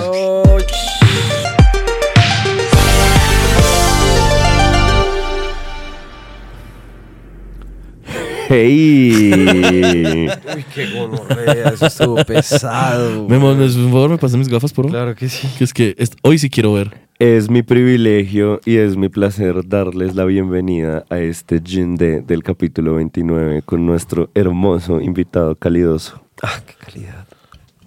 Estamos muy felices de que haya venido, fue un capítulo muy bonito. Fue hermoso. Deseamos que le vaya muy bien Qué visaje. en las cosas que vaya a hacer. Sí, muchacho bello y talentoso. Yo entonces les traigo una, una dosis de cosas que no dijimos. Mm, quiero empezar por res- intentar responder una de las preguntas que hizo nuestro querido invitado acerca de en qué momento una persona ya clasifica para poder ser llamada don o doña. Mm. Él se preguntó por eso. Entonces eh, les traje lo siguiente. Esta básicamente es una, es una expresión que únicamente se da en el, en el habla hispana. No existe un análogo en otro. Pues sí existen análogos, pero no con este mismo sentido que se le da en el español. Eh, se utiliza originalmente, se utiliza para referirse a alguien por respeto a su familia de nacimiento o después de que esta persona haya contraído matrimonio. Ok. ¿sí? Eh, específicamente en Colombia, el uso de la expresión se ha transformado. No pude encontrar información de esa transformación. ¿Por qué? Mm, pero si hay lingüistas o lo que sea que les interese, que, que nos quieran decir, estamos abiertos. Sí, cualquier filólogo que nos pueda ayudar. Exacto. Eh, se transformó esta expresión en Colombia para darle uso cuando entre dos interlocutores hay una jerarquía de estatus que aplica mucho a lo que estuvimos hablando en el capítulo de los heladores porque me dicen don, Claro. no me parece, pues a mí no me, no me gusta no, y no estoy de acuerdo, pero está bien. Eh, ya lo saben, así es. Entonces, si alguien tiene más de 40 años o contrajo matrimonio ya, don o doña. Aunque en Yangsa no creemos en eso, entonces siéntanse libres de nunca usarlos. Muchas gracias. Nunca en su vida. Perfecto. Em, ¿Se acuerdan que yo estuve hablando sobre los bailes sincronizados europeos? Sí. Bueno, intenté, weón. Me intenté sumerger en la salsa de por qué los europeos bailan bailes sincronizados. Baile Ok. de salón. Pero no encontré nada que lo sugiriera, weón. No Ok. encontré ningún tipo de información que hable sobre específicamente los bailes sincronizados en la cultura popular europea. No, no lo logré.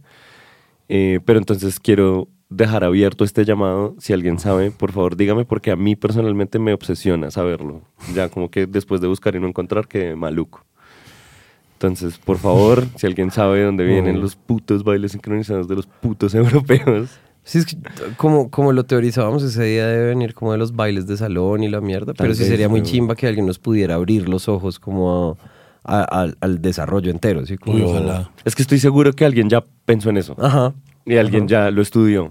y Lo hizo muy bien. Pero bueno. em, hablamos de Def Leppard y su vocalista, cuyo nombre es Joe Elliott. Eh, este hombre fue hospitalizado en Bogotá poco tiempo después de que aterrizara.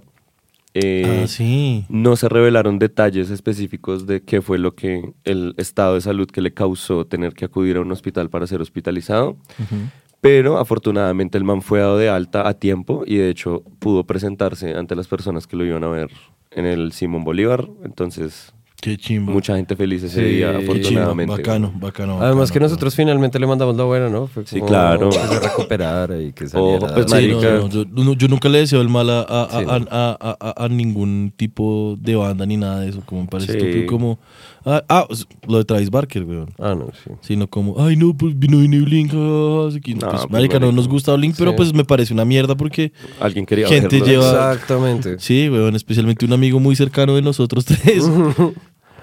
Eh, bueno, mm, La Guerra de los Sexos en efecto es una producción venezolana. Sí, confirmé eso. Eh, inicialmente se llamaba La Batalla de los Sexos.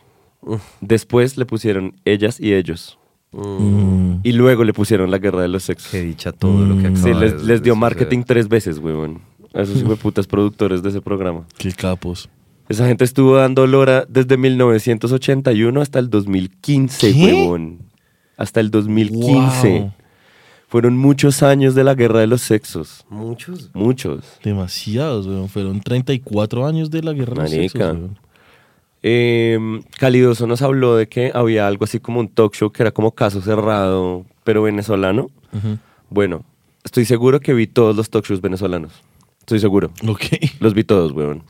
Y lo único que encontré a propósito de que se parezca un poco a Caso Cerrado es un programa venezolano que se llama Palabra Final, en donde se llevaban personas que tuvieran una disputa que quisieran resolver con una señora que se llamaba la doctora Herrera, que sabía muchísimo de leyes y de psicopedagogía, weón. Claro. Eh, lamentablemente solo estuvo durante una temporada la doctora Herrera, eh, que fue la temporada que se lanzó en 2017. Eso no es un programa antiguo, eh, lo dan por Benevisión. Y la última información disponible de esto nos cuenta que la temporada 2 se estrenó en 2018, pero la doctora Herrera ya se fue para la mierda. Y Mm. ahora lo atiende una señora que se llama Gloria Pino. No, que se Ah, vaya su mierda. Se fue a la ¿no? mierda, pero no pasó. Ah, no, yo no sé qué le habrá pasado. La, la, la fueron del canal, pues no sé. Ah, bueno, sí. mejor. Eh, listo, acá vamos a hablar de Kiko. Ay, sí, Kiko en Venezuela. Kiko en Venezuela. Eh, yo, digamos que volviendo a escuchar el capítulo, nunca entendí temporalmente tú en dónde ubicabas que esto sucedía. Pero eh, Carlos Villagrán, que es el, que es el intérprete de Kiko Sí. en la serie del Chavo del Ocho, eh, lanzó en Venezuela en 1982 una serie de comedia que se llama Federico. que es básicamente una paradoja del programa original mexicano. Sí. ¿Sí o qué? Los personajes principales son Kiko, que es Q-U-I-C-O. ¿sí?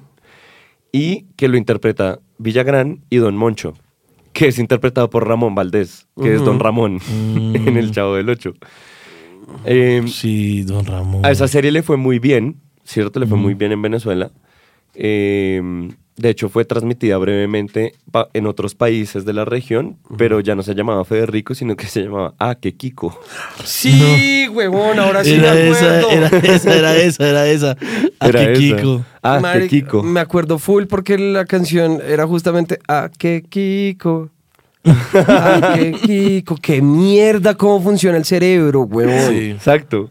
Entonces eso, eso digamos que logró meterse como dentro de la cultura popular latinoamericana. No, no, no penetró tanto como el chavo, porque pues marica, el chavo es uno de los productos culturales más hijueputas. Pero sí fue famosa, sí, fue muy famosa. Eh, aparentemente, de lo que logré leer, Gómez Bolaños nunca tuvo problema con este personaje y con este programa porque el nombre estaba escrito diferente. Al man literalmente le dio literalidad. ¿Será que por eso le decían Shakespeare? Shakespeareito. Shakespeareito. Shakespeare. Sí, al man le decían, ¿cómo se supone que porque era el pequeño Shakespeare? Que porque Claro. escribía muy bien. Al chiquito. literalmente le dio O literalidad. sea, el man dijo, voy a hacer el mismo programa, pero voy a escribir Kiko con Q. Y el man, ah, todo bien. ah, Relajado. Ah, sí, no, no, no, no es igual al mío, todo bien, esto es una chimba. todo Éxitos bien. para Federico. Y me llevaba Don Ramón. Ah, se llamaba Don Llévese Moncho. ese viejo. Don. Moncho se llama aparte. Don Moncho, vale verga. Eh, el nombre correcto de la, de la adivinadora, a quien nosotros llamamos Baba Gracias. Ganga, eh, es Baba Vanga. Vanga. Baba Vanga. Esta persona nació en Bulgaria en 1911 y se dedicó a predecir eventos de la, huma- de la humanidad que llegan, de hecho, hasta el año 5079, donde Baba Vanga dice que es el fin del mundo. Eh, aparentemente, una de sus profecías condena a la humanidad a una invasión alienígena en el año 2023. Y esta es la razón por la cual se relacionaron avistamientos de ovnis estadounidenses en este año con que una raza alienígena se acerca para esclavizarnos. It's on, It's weón. on, weón. Se vinieron. It's on. Se vinieron los, los, los aliens. Sí, se vinieron los, Llegaron los aliens. los Los grises, alien. weón. Llegaron los aliens, marica. Los grises, marica. Bueno, vamos a las recomendaciones que dimos en este capítulo de alguna Uy, forma. perdón, me acordé de una bobada. Zion y Lennox no eran los extraterrestres. Sí, los aliens, papi.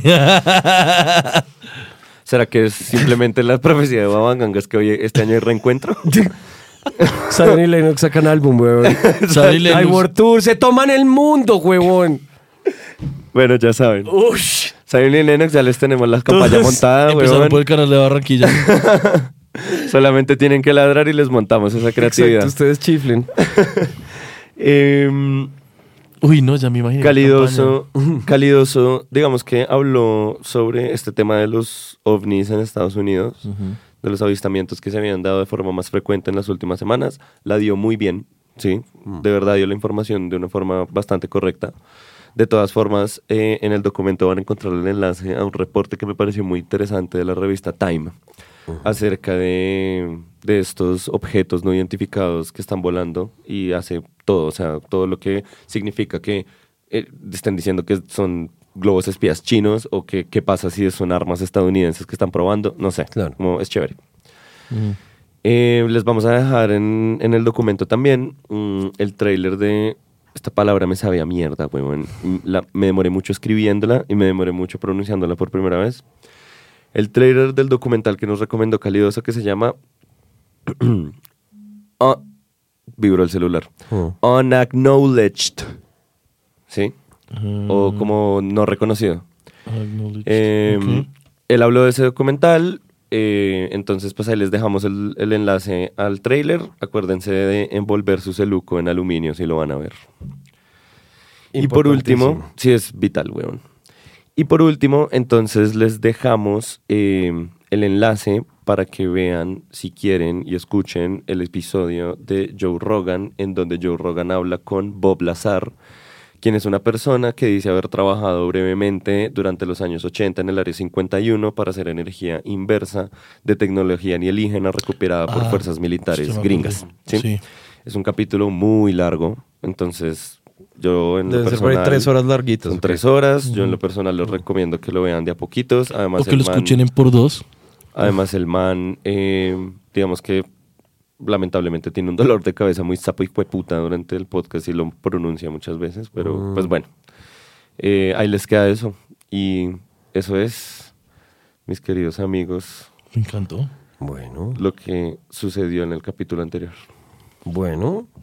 Bueno, ya saben. En este capítulo, perdón. Sí. Eh, ya saben, busquen en YouTube todas las temporadas de Ike Kiko y, y véanlo. Sí, yo no, me arriesgué, yo no me arriesgué a verlo porque no, no siento que sea el momento de mi vida. Algún día será. Yo creo que para ti nunca lo va a hacer y está bien. Está bien, yo también siento lo que siento, Memo. Está bien, bueno, está bien. Eh, bueno, muchas gracias a ustedes por quedarse hasta el final. Sí, muchas, muchas gracias. Recuérdense la compartidita, el like, Cualquier cariñito. el comentario, recomendarnos con sus amigos. El comentario siempre es importante. Siempre. Me gusta. me- me- nosotros siempre estamos ahí en los comentarios, estamos revisando. Si no respondemos a tiempo es porque somos tres personas en la misma cuenta y uno dice, ah, ya le respondiste. No, ya le respondiste tú. Yo pensé que tú le respondí. Entonces, em, Si algún día una- los leen y no les responden, también soy yo. Exacto. O probablemente soy yo. Si lo responden, probablemente soy yo. Exacto. si no responden, es muy probable que Sí. Pues de forma nunca van a saber. O bueno, después les contamos. Eh, chao. Los quiero mucho. Chao. un beso. Chao.